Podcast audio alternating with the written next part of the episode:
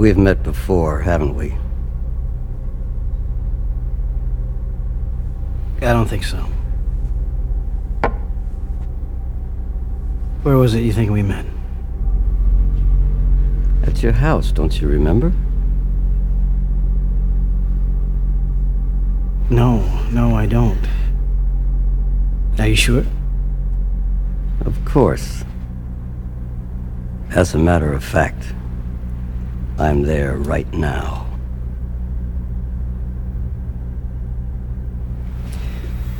What do you mean you're where right now? At your house.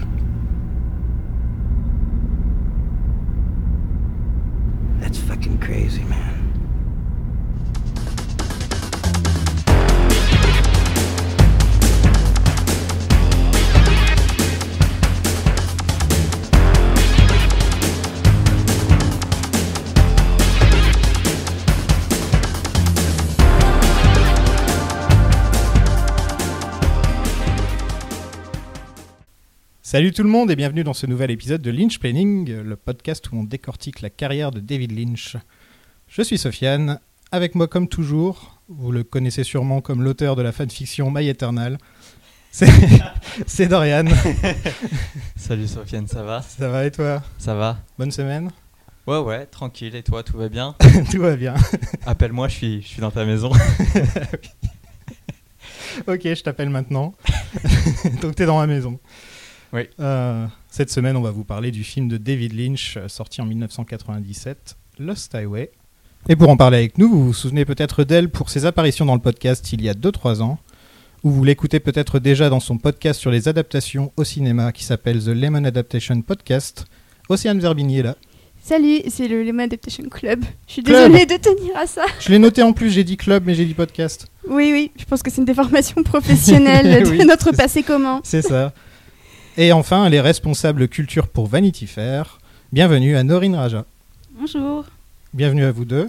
Merci. Donc on va parler de Lost Highway. Qu'est-ce que vous avez euh, qu'est-ce que- c'est votre histoire avec Lost Highway? Alors moi, je pense que c'était peut-être le premier film de Lynch que j'ai vu hors univers Twin Peaks. Et alors, je sais que j'avais pas vu au cinéma, malheureusement, c'est un grand regret. Et par contre, je me souviens exactement de ce que j'ai ressenti, c'est-à-dire euh, euh, la première fois que j'ai vu le Mystery Man, je pense que ça m'a fait la même chose que quand j'ai vu Bob la première fois, j'étais complètement terrifiée. Et je suis sortie de là en me disant, mais qu'est-ce que je viens de voir, quoi. Et, euh, vraiment, c'est un film qui m'a marqué. C'est peut-être pas mon film de Lynch préféré, mais c'est un de ceux qui m'a le plus marqué. Euh, alors moi, je l'ai découvert au lycée en cinéma audio. C'est le premier film de David Lynch que j'ai vu. Et, euh, et c'était, je sais plus pourquoi notre prof, Madame Marais, euh, qui nous l'avait fait étudier, mais je me souviens avoir été hypnotisée par les bandes jaunes et la, musique de, Bowie. Et, euh, et je me souviens aussi n'avoir strictement rien compris. Et un des running gags avec mes, camarades de, l'option cinéma audio, c'était de se dire Dick Laurent est mort parce qu'en fait on, on comprenait pas ce que ça voulait dire à l'époque et encore aujourd'hui. Mais on aimait se dire cette phrase pour, pour rigoler. Donc c'est un souvenir de, de cinéma, le premier de Lynch, et aussi un souvenir de, de, de quelque chose d'assez marquant, parce que c'est vraiment une phrase, on ne sait pas trop d'où elle sort. Et on... c'est ça aussi la force de Lynch, c'est d'arriver à faire des, des running gags et des répétitions de, de petites choses simples comme des phrases ou juste des images. Ouais, on va essayer d'expliquer ce que ça veut dire. Hein. Dick Laurent is Mhm. dead. Ça va être euh, ça va être drôle. Euh, avant qu'on se lance dans le film, je voulais juste qu'on parle d'un truc, c'est que David Lynch a annoncé qu'il allait arrêter de faire la météo. Oh, Oh bah. mince Voilà. Apparemment, il a un projet très important euh, dans lequel il va travailler, sur Ah. lequel il va travailler. Et donc, euh, Ça va être, ça va être un méga meuble. donc voilà, Twin Peaks. Ça 4, va être, hein. euh, il va retaper genre une armoire quoi, Voilà. Ou Twin Peaks, Twin Peaks saison 4. Mais sous forme d'armoire. Il y Sous forme des d'armoire. rumeurs comme quoi il préparait quelque chose avec Netflix, justement Si, il y Ouais, avait et un puis truc. il y avait un truc avec euh, Naomi euh, Watts et puis euh, Laura Dern en fait. Je crois que c'était ça la rumeur. Euh, ouais, c'était ça. Euh, donc ça fait. peut être, euh, ça, techniquement, ça peut être un, une- un Mm. truc, un spin-off de, de Twin Peaks comme Joey était un spin-off de Friends. Très bonne. euh, très Je t'en prie. Euh, comme d'habitude, vous pouvez nous suivre sur Twitter, Instagram et Facebook. Sur Insta, je poste un peu tous les, tous les visuels que Dorian a fait à travers les, à travers les âges. À travers les âges. par décennie quoi. par décennie, par, euh, c'est ça. Et, euh, et c'est plutôt cool, donc euh, suivez-nous sur Insta. Et euh, n'hésitez pas à nous écouter sur Apple Podcasts, Deezer, Spotify et SoundCloud, ainsi que les 5 étoiles sur Apple Podcasts. Ça fait plaisir Ça fait plaisir à la, à la famille. Passons à la production du film. Oui, oui, oui. Donc euh, Lynch sort du bid Firewalk With Me, euh, qui est un échec total au niveau du public et critique. Euh, et donc il prend 5 ans sans faire de film, Mhm. essentiellement parce qu'il n'y a personne qui veut faire de film avec David Lynch à ce moment-là. Il est un peu persona non grata à Hollywood, un peu comme il l'avait été après Dune. Euh, donc c'est pas la première fois Ouais. que ça lui arrive et à chaque fois il rebondit et il arrive à se réinventer. et- Ouais. Et c'est marrant parce que euh, en sortant de Dune, on se souvient qu'il disait qu'il était mort deux fois avec Dune. Une fois parce qu'il n'avait pas eu le- la final cut et donc il n'était pas satisfait du résultat. Et d- euh, une deuxième fois parce que ça avait été un four total. Là pour Firewalk With Me, il dit qu'il est mort qu'une seule fois parce qu'il avait la final, club, la, la final cut, mais les, les gens n'ont pas aimé le film. Euh, mais euh, enfin là il a, il a mis quelques années avant de refaire un film, mais euh, c'est aussi parce que Bouygues était décédé C'est vrai. et que même si le contrat, il y avait encore des films dans le contrat, les gens qui étaient ses interlocuteurs étaient plus du tout aussi sympas que Bouygues l'était avec lui. Donc c'est pour ça que ça a été compliqué de mettre des trucs en place. Ouais, ils avaient perdu 10 millions de dollars dans le film d'avant, donc euh, enfin à peu près.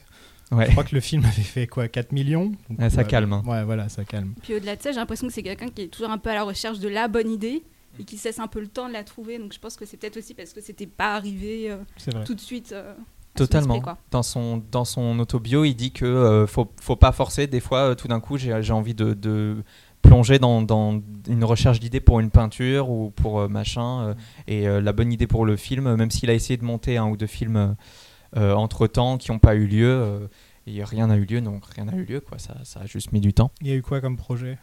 Alors, il a eu le fameux Dream of the Bovine. Ah oui, oui. qui était euh, dont je suis je suis assez fan du synopsis où en fait c'est deux mecs dans un pré qui ne sont pas au courant qu'ils sont des vaches.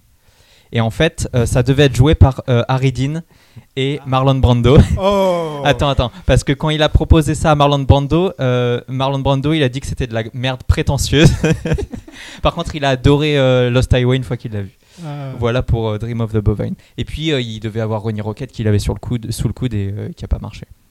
Et Brando qui, euh, qui apparaîtra entre guillemets en tant qu'hommage dans Twin Peaks The Return, en tant que Wally Brando, Putain, oui, c'est euh, qui sera un grand hommage à. Qui est le meilleur personnage du Twin Peaks vert. Oui, oui. Entre- je, me sou- nous. je me souviens du dessin de Bradley O'Malley qui dessinait Michael Serra qui imitait Marlon Brando et c'était un dessin incroyable. Vraiment.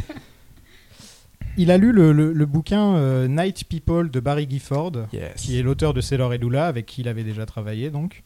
Et il a lu la phrase Lost Highway dans le livre, et ça lui a donné envie de faire un film là-dessus. Ouais. Donc voilà comment les idées viennent pour lui. Mhm. Et euh, ils ont travaillé ensemble en partant du titre. Euh, à l'origine, ils se sont pas mis d'accord, car il y en avait un qui aimait pas les idées de l'autre et vice versa. jusqu'à ce que jusqu'à ce que Lynch il dise bon, on va faire comme moi je veux. et, euh, et Lynch avait eu une idée sur le tournage de Firewalk with Me, qui tournait autour d'un couple en crise et de vidéocassettes. Donc voilà. Parce qu'il y avait eu un fait, un fait divers en 91 d'un couple qui arrêtait pas de recevoir des, des, euh, des cassettes euh, vidéo de trucs horribles et il savait pas d'où ça venait. Il a dit ça franchement il faut le garder sous le coude c'est trop bien. C'est sympa ça. Ouais. Tu sais, comme moyen, euh, moyen de troller, il y a pire que d'envoyer des drôles de cassettes. Mais oui, ça demande du temps. Ouais. Il faut de la pré-prod, de la prod. Ouais, Mm.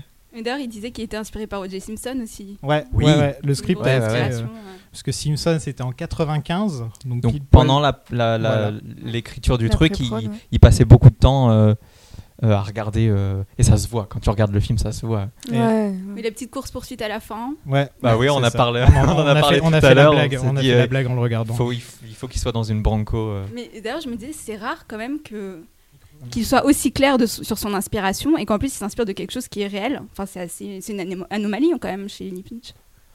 Bon, il y a quand même euh, Marilyn euh, qui est un peu partout.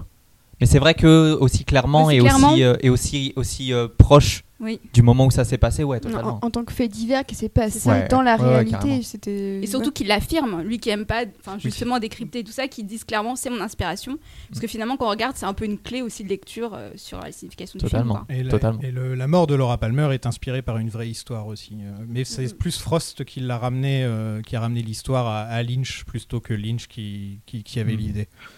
Un jour, je ferai un podcast entier sur euh, l'affaire O.J. Simpson avec, euh, Oh la avec vache. Dorian. Ah bon? You take care now. Je dirais juste Juice, Exactement. comme David Schwimmer. Euh, le film est financé par euh, CB2000. J'adore ce nom.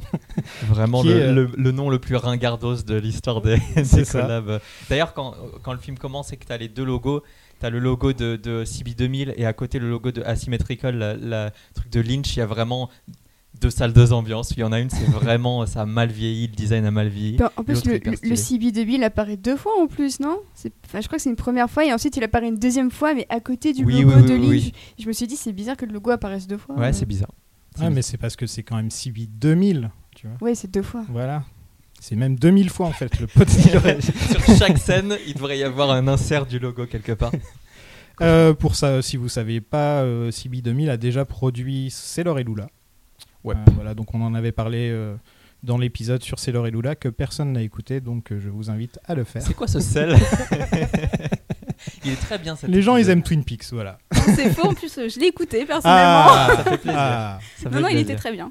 merci. Bon, écoute, C'était pas pour avoir des compliments, mais bon, si je le dis. ça fait plaisir quand même. Lynch voulait filmer euh, Lost Highway en noir et blanc, Euh, mais Ah, il a craint que ça ferait un bide. Les gens lui ont un peu dit euh, Bon, écoute, euh, Lynch, David, t'es pas forcément dans la me- le meilleur moment de ta carrière où tu peux te permettre de faire un film en noir et blanc. Là, comme ça. Et donc, il l'a pas fait. Ouais. Franchement, dans, les comprendre. choix, euh, dans les choix peut-être un peu abusés du film, euh, bon, franchement, il aurait été en noir et blanc, ça aurait pas changé grand-chose. Enfin, ça aurait changé pas mal on de choses, on- mais on euh, n'aurait pas eu les bandes jaunes, tu vois, et ça fait beaucoup les bandes jaunes. Ouais, c'est ouais. vrai. Sur la Et on va route. en- on- ouais, ouais, ouais, ouais, Ouais. Et les cheveux de Patricia Arquette aussi. Oui, aussi. ah ouais. oui. Et le rideau rouge. Et le rideau. Ouais. Le petit rideau rouge. Je me demande où on l'a déjà vu avant. Euh, ça me vient pas là. Non, moi, Ça moi me vient pas. Peut-être Blue Velvet, je suis pas sûr. Euh, grosse inspiration, c'est Vertigo, comme d'habitude. hein. chaque fois que Lynch fait un film, euh, la grosse inspiration, Mhm. c'est Vertigo. Enfin, Sueur froide en français. C'est vrai Ouais. qu'on a toujours parlé de Vertigo sans dire le titre en français, donc j'espère que les gens savent. euh, voilà, Sueur froide. C'est vrai. Euh, donc c'est vraiment un film sur euh, l'obsession d'un homme envers une femme et son double. Donc euh, Ouais, il y a de ça. on est là. Il y a même un plan euh, avec le visage de Patricia Arquette et la caméra qui tourne, etc., qui fait vachement penser à Vertigo. Quoi. Euh, Vertigo, qui est un très bon film d'un petit réalisateur qui s'appelle Fredo Hitchcock. Fredo. Son préféré d'Hitchcock d'ailleurs, celui-là. Moi aussi, je crois. Donc Ouais. euh, je, je, je suis pas étonnée d'apprendre que c'est une, une de ses inspirations pour, euh, tout, pour tout Lynch, tellement c'est criant. Bah oui, bah, il- de toute façon, il aime tellement les délires de double et de Mm. doppelganger et tout ça Ouais. que, euh, que Vertigo, on, on le revoit souvent euh, venir en tant qu'inspire. Ouais. Dans Twin Peaks, on en avait parlé déjà. Oui, bah, Ouais. euh, Madeleine Ferguson a le même Totalement. nom. euh, je- Oui. C'est ça, le, oui, ça. perso de Maddie a le même nom que le personnage dans, euh, Ouais. Oui, c'est vrai. Vertigo. De toute vrai. façon, ouais, il porte ses inspi. euh, on les voit pas dans les noms des personnages. On avait parlé de Sunset Boulevard, on avait Aussi, parlé ouais. de, euh, de bon, Laura Laura, de- d'Otto Preminger, Preminger. Magicien d'Oz. Mm. Donc, euh, ouais. Bah là, il y a encore une référence à mon magicien d'Oz dans le film. Oh, je l'ai loupé. J'ai hâte. Ouais, on en parlera quand on fera le film. Euh, une autre inspiration, c'est le film Détour, qui parle d'un musicien de nightclub qui a des problèmes. Je crois que c'est un film de 1945 ou quelque chose comme ça. Ouais, des années 40. Ouais, Ouais. J'avais checké un peu tout à l'heure et c'était Ouais. sa grosse inspiration. Bah, je l'ai pas vu, mais en tout cas, euh, moi, ça me donne envie. hein. Je m'étais même fait un petit, une petite liste de tous les films. Ah oui, Inspiration, Le ciné-club de Lynch. Ouais, le Il avait publié sa- la, la liste de ses 10 films euh, bref, je sais plus s'il était dedans. Je me souviens qu'il y avait euh, 8 et demi, je me souviens qu'il y avait eu euh, C'est tous des films d'avant euh, 70, je crois. La plupart. ouais ou quasi. ouais. Une grosse partie. ouais. Ouais. Au casting, on a Bill Pullman, Mhm. que nous, en tant que jeunes, on connaissait plutôt comme étant le président dans Independence Day. hein. Oui, c'est ça. Euh, en fait, c'était un voisin de Lynch. Et, euh, Lynch lui a dit Eh mec, tu vas être dans mon film. Et, et voilà. alors j'ai une question est-ce que sa ressemblance avec Trent Reznor est voulue ou pas Parce que ça fait Merci. 10 ans que je me dis, mais Ouais. c'est le sosie de Ils ont, la même- Reznor. ouais, ils ont, ils ont vraiment une gueule, euh, ils ont vraiment une gueule euh, similaire. Ouais, ouais. Je, je me Sérieux demande Je- si... j'arrive ah, pas, si, comme. Ah ça. si, Ah, ils ont la même gueule. franchement, si, si. En tout cas, dans Ouais, ce ça, c'est film-là, euh, à peu près sur les mêmes périodes, euh, Trent Ouais. Reznor, il avait juste des cheveux longs. Il avait des moment-là. cheveux longs, il avait un petit bouc. Ouais. Mais sinon, son look, même le, le blouson en cuir noir et le t-shirt noir Ouais. et euh, la coupe de Pullman, je me dis, mais c'est Reznor, enfin, c'est pas possible. Ouais, non, Ah je ouais, me demande ouais. jusqu'à quel point, euh, jusqu'à quel point il se- il l'a pas rencontré à des soirées et ça lui est resté en tête et Ouais, ouais. ça lui a clairement. donné peut-être le look du perso. Je trouve qu'il y a vraiment un truc C'est qui le mec qu'on confondait toujours avec Bill Pullman? Ah, Bill, c'est euh, dur là. qui joue dans Titanic là. Billy Zane. Non, pas Billy Zane. Billy Zane, j'allais dire Billy Zane. non, non, le, le- dans la version présente, dans le, le personnage qui va Euh, se Bill Paxton Bill Paxton et Bill Pullman sont toujours. euh, j'ai Ah ouais toujours du mal à. J'ai pas en Ah, moi tête, non, euh, mais je trouve que C'est à cause du nom, hein, c'est vraiment. Oui, c'est le nom. Ouais, ouais, c'est pas qu'ils se ressemblent. Mais, mais Bill Pullman dans le film, c'est un peu comme tous les personnages masculins des films de Lynch, c'est un peu Ouais. David Lynch. Ouais. Euh, il aurait pu être joué par Kyle MacLachlan, que ça aurait été euh, un Mais peu pareil. Ou Ouais. Hear Me Out, Jack Nance. Je Jack trouve qu'ils ont un peu une tête, euh, même si même si Bill Pullman il est plus énervé, petit point serré, alors que Jack Nance il est plus euh, tête de chien battu. euh, je comprends pas ce qui se passe autour de moi. Il fait trop chien battu, Jack Nance. Mais Ouais, justement, petit- il voulait le rôle de euh, Kyle MacLachlan dans Blue Velvet. Il disait dans une interview. Ah ouais? Et du coup, oui. Ah ouais, qui ça? Pullman? Euh, Bill Pullman, ouais. Et il Ah disait ouais. qu'il avait rêvé de ce rôle et parce qu'il disait que c'était exactement lui et qu'il avait été vraiment déçu de pas l'avoir et que quand il a eu le scénario pour euh, le Stagway, il s'est dit bah voilà, c'est l'opportunité parfaite quoi. D'accord. D'accord.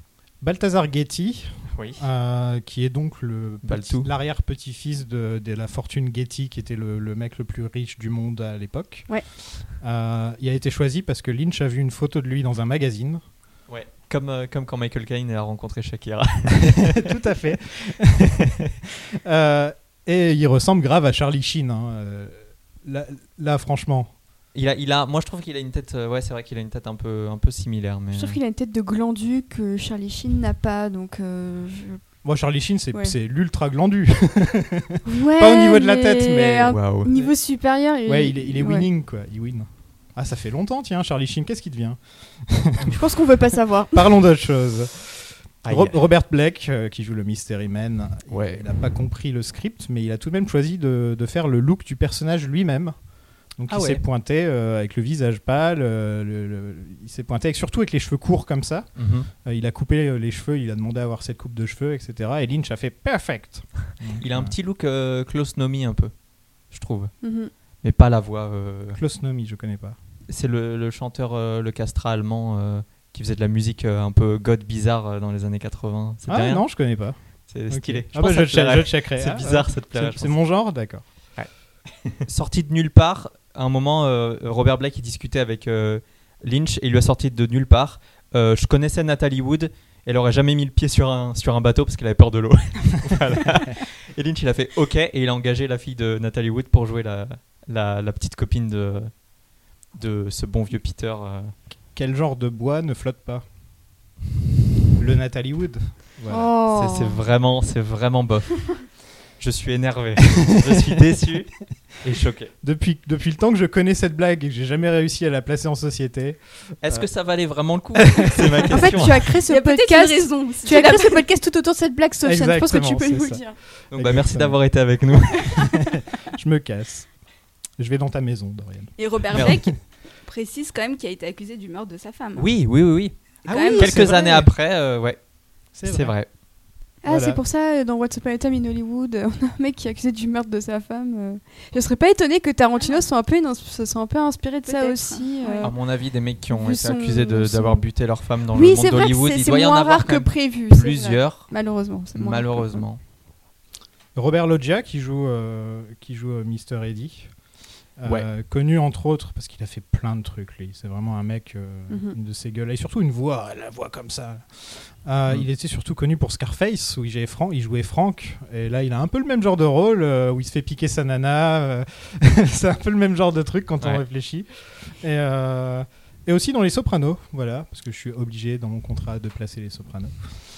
Ah. Et- mais alors c'est marrant, en, revoy- en revoyant le personnage, il m'a f- euh, ça m'a fait penser à celui de Albert Brooks dans hum, Drive.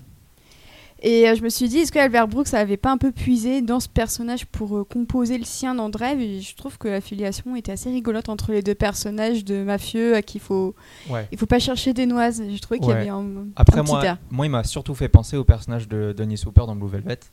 Ouais, Aussi, ouais. oui, Et évidemment. d'ailleurs, euh, il y a toute cette histoire où euh, euh, Robert Loggia, il, il voulait le rôle, et Lynch lui a dit que le rôle était déjà pris le jour où Robert Le- euh, Loggia s'est pointé vraiment. Il est allé voir Lynch, Lynch l'a fait attendre pour finalement lui dire euh, non mais en fait on a Denis Hooper qui va, qui va s'en occuper. Et donc il a pété un méga câble, vraiment il a engueulé Lynch. Et, euh, et c'est resté dans la tête de Lynch jusqu'à euh, jusqu'à euh, Lost Highway où il lui a enfin proposé euh, ce rôle-là et il l'a joué quand même. Moi je les trouve quand même assez euh, assez proche, même si euh, Robert Loggia, son, son personnage de, de Mr. Eddie a un côté un peu plus euh, euh, mafieux et un peu moins. euh, Enfin, quand il pète un câble, c'est similaire, je trouve, mais il a des moments un peu plus calmes, un peu plus. euh, Ouais, je trouve que il a quand même le moment où il, il- il- il tabasse un mec parce qu'il l'a dépassé, Ouais, etc. voilà. ouais, ça, c'est Mais il fait- lui fait une longue morale sur le, sur le code de la route. Oui. C'est Et, sur, génial. euh, et donc ça veut dire qu'il a quand même une sorte de, une sorte de morale que, Oui. que Frank n'avait- n'a pas du tout. Frank, il est vraiment. euh, Oui, c'est est un vraiment- agent du chaos. Ouais, voilà, il est pourri en- entièrement. Le trognon est pourri aussi. Son seul, son seul code, c'est euh, c'est qu'il aime pas Heineken et qu'il boit que de la Pabst Blue Ribbon. Exactement. Donc ouais, il l'a appelé, il l'a insulté, et c'est comme ça qu'il a eu le rôle. c'est sympa, faut savoir hein, quand même, faut savoir qu'il faut in- insulter les, les réalisateurs. Euh, Patricia Arquette, qui euh, elle, euh, ça me fait penser un peu à True Romance quand je... je- je- il y, a, y y un truc dans les, dans les films de Lynch de cette époque, c'est Laure et Lula, et, euh, et celui-ci, où il y a un côté True Romance, c'est aussi Natural Born Killer.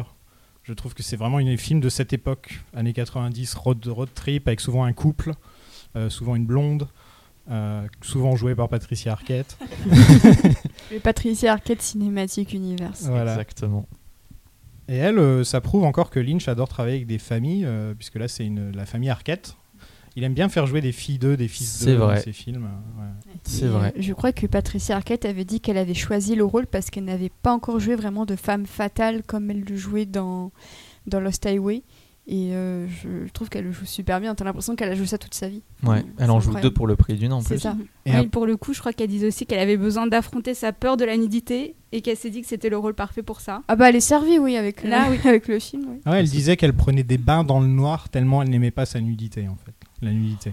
Oh, Patricia. Et donc il y avait beaucoup de mal et il a fallu que Lynch soit vraiment très, euh, Ouais. très, très papa poule un peu dans sa façon d'être avec elle. Ouais. Et, euh, et apparemment ça s'est très bien passé. Donc. euh, Bah, c'est Lynch de toute manière. Il a ses papapoules avec ses actrices quand Ouais, même. ouais. Il a l'air Ouais, très. il les chouchoute. euh, euh, il les chouchoute parce très que autant bon dans ouais. les scripts et tout, les personnages féminins, bon, voilà. Ah, prennent- mais ouais, dans-. Dans la manière dont il traite ses actrices, à chaque fois qu'on voit des images de, des behind the scenes, à chaque fois, il- c'est un, c'est un papé. Non, il est sympa. adorable.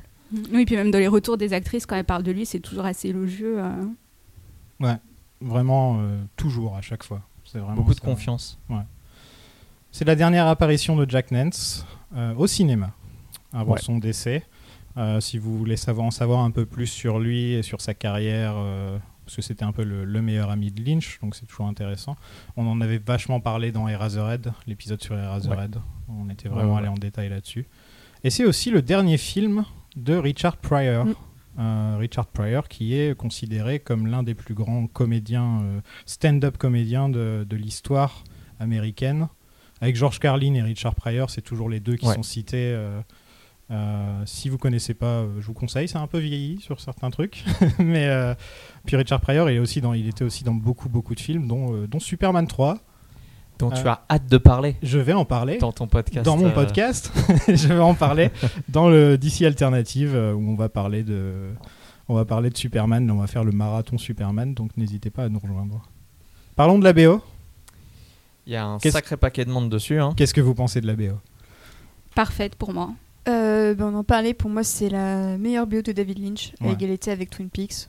Euh, et pourtant c'est assez rigolo. Apparemment Angelo Badalamenti était pas super euh, présent en studio. Apparemment il était plus occupé à jouer au golf plutôt qu'à composer le score. Oh, et apparemment Angelo. c'est pour ça que David Lynch a apporté pas mal d'artistes euh, pour compléter la BO. Mais je trouve que l'équilibre entre les, les morceaux donc, de, de Bowie, Marilyn Manson, Rammstein, Nine Nails et, et l'OST, je trouve que les deux se mélangent à merveille. Pour moi, c'est vraiment le meilleur mélange de la BO de Lynch. Ouais, on a Bowie, Reed, Reznor, Manson, Rammstein et Billy Corgan. Oui. Il y a aussi Billy Corgan. Ouais. C'est quoi votre préféré? Le morceau préféré Ouais, de. morceau, votre morceau préféré de la BO Moi, je vais dire This Magic Moment parce que euh, quand j'avais vu le film pour la première fois, en fait, notre prof nous avait fait analyser le coup de foudre euh, dans la scène. Et j'avais trouvé ça tellement beau que la musique m'est m'est vraiment restée. Enfin, c'est vraiment, Mm. j'écoute le morceau et je, je repense directement à cette scène parce que je la trouve super belle. Donc, euh, je vais dire This Magic Moment euh, de Lou Reed. Euh, c'est dur de choisir. En vrai, je pense que je vais dire le morceau qui ouvre et ferme le film, euh, celui de Bowie, qui est, qui est vraiment parfait du début jusqu'à la fin. Donc, euh, Mm. bien joué Bowie. Bon Bah, morceau. Et en plus, c'est intéressant parce que cet album, il je crois que c'est Outside, qui est vraiment Yes. très cinématographique parce que euh, The Heart's Face Lesson qui, comme, qui clôt Seven de David Fincher, un peu à la Mhm. même époque. Et je crois qu'on a aussi dit Motel qui est dans Intimité de Patrice Chéreau. Donc euh, c'est d'ailleurs The, The Motel, euh, on aurait pu s'attendre à ce que soit dans The Lost Highway, mais, euh, mais c'est vraiment un album que- qui a été vraiment réutilisé beaucoup au cinéma. Et c'est aussi un album beaucoup de collaboration avec Trent Reznor, c'est-à-dire que quand les Bowie et Reznor sont partis en tournée, c'était une double tournée où ils jouaient beaucoup d'albums aussi de Outside. Et du coup, si vous voulez vraiment vous en prendre plein les oreilles, vous écoutez Hello Space Boy et on voit Reznor défoncer son clavier pendant la performance et c'est incroyable. J'ai un problème avec le Bowie de cette époque-là, moi. Ah ouais? J'aime bien cette chanson là, I'm the Range, elle, elle est géniale, elle ouvre parfaitement le film et tout. Mais à chaque fois que je retourne à cette période de Bowie, c'est un peu ma période que j'aime pas, que j'aime pas forcément. La pause Berlin? Ouais, voilà. J'aime beaucoup la, la période Berlin. Par Ouais. contre. ouais. Mm. Et puis il y a tout un concept aussi autour de l'album euh, à l'époque sur, euh, enfin c'est sur un monde dystopique, euh, gangréné par le meurtre et tout ça. Donc c'est vrai que c'est aussi drôle quand on remet dans le contexte. euh, c'est la chanson, c'est I'm Deranged, c'est ça? Ouais. Ouais. I'm ouais. Mais je pense que et bon après moi, alors c'est peut-être pas ma chanson préférée, mais le moment Rammstein quand même. euh, là, on sent vraiment la violence du, de la scène, je trouve, à travers la musique. Et pour moi, c'est un des moments les plus forts quand même euh, du film, quoi. Ouais, Il y a le choix hein, dans ce film, franchement. Oui, Ouais, c'est ouais. vrai ça qui manque. C'est vraiment une capsule aussi des années 90 parce que c'est vraiment Rammstein, Bowie, euh, Nin euh, qui Ouais. explosait, Monson qui débutait, qui en plus est un pote à Reznor. Ouais. C'est vraiment, euh, c'est tout un microcosme que Lynch euh, remet dans ce film. C'est vraiment Mais du coup, je trouve que le film a pas spécialement très bien vieilli. Il, a, il, a, un- Il y a un- il a un petit coup de vieux. Ouais, totalement. je, je trouve que c'est celui, celui qui, de tous les films de Lynch, c'est celui qui est le plus marqué dans son époque. Parce que d'habitude, il y a toujours un petit côté années 50 dans ces Il y a un- films. ouais, il y a vrai toujours un que côté, euh, dans- un côté Ouais. en dehors du temps. Parce qu'il y a des mélanges Prends Blue d'époques. Velvet, c'est Laure et Lula, c'est en dehors du temps. C'est un vrai. petit peu, tu vois. et- C'est vrai parce que c'est vrai qu'il y a cette espèce de mélange d'époque où c'est des personnages des années 50 ou qui sont transposés où il y a des mélanges et là c'est vrai que c'est comme tu disais c'est pas mal une capsule euh, les, les endroits où ont lieu l'action La le technologie. type de personnages la les téléphones à clapper. Ouais. oh. ouais ouais ouais et puis la musique effectivement euh, c'est vrai que c'est très d'une époque et voilà ça ça vieillit plus ou moins bien Euh, mais oui donc euh, il y, a effectivement euh, tous ces gens là et ça fait très euh, ça fait très euh, enfin ça va avec le film mais ça fait très milieu ça fait très euh, ces gens-là étaient très à la mode très euh, très populaires et machin donc euh, ils, ils sont dans le film alors que et, et ils prennent un peu le pas sur euh, Angelo et euh, et c'est un peu c'est un peu étrange comme euh, comme bande originale ça fait très ça fait bizarre tout d'un coup oui il est il est d'une époque soudainement il est Ouais. euh, L'époque Matrix. ouais. juste à- ouais juste, Juste Bah, avec avant. les Juste blousons en cuir de Bill Pullman, c'est ça. Bon, le film n'a pas été bien reçu par la critique à sa sortie. Euh, pas vraiment, même. Euh, mais comme souvent avec Lynch, euh, bah, ça a un peu changé d'avis avec le temps. hein. c'est souvent comme ça avec les films de Lynch. Sauf pour Mulholland Drive, qui a plus ou moins été aimé dès le début. hein, euh. Le film a été nommé comme Worst Pictures et Worst Director aux Stinkers Bad Movie Awards de 1997. mais quoi? Qui? Mais c'est Batman et Robin qui a gagné. Oh non voilà. Euh, sur le poster du film, ils avaient mis euh, les, les deux pouces en, en bas ah oui de Roger Ebert et, euh, et Gene Siskel, qui yes sont les deux, blancs, les deux plus, deux plus grands euh, critiques euh, cinéma de, des États-Unis. Ouais. Ils sont tous les deux décédés maintenant et qui Mhm. n'avaient pas du tout aimé le film. Mais euh, Lynch a décidé de mettre ça sur le poster parce que voilà, il est. euh, il est- il avait dit que c'était euh, deux raisons de, de regarder le film c'était ces deux pouces euh, vers le bas À noter que le film a été adapté en opéra en 2003. Voilà. eh ben Il y a eu une version opéra en Allemagne, si je me trompe pas. évidemment Non, non, en Pologne, pardon. En Pologne. Ah, en Avec du Pologne. Rammstein, c'est ça. Ouais, faut voir- faudrait voir comment ça, quel type de musique ils ont. Ouais. Ouais. On passe au film? Allez, c'est allez. parti. C'est parti.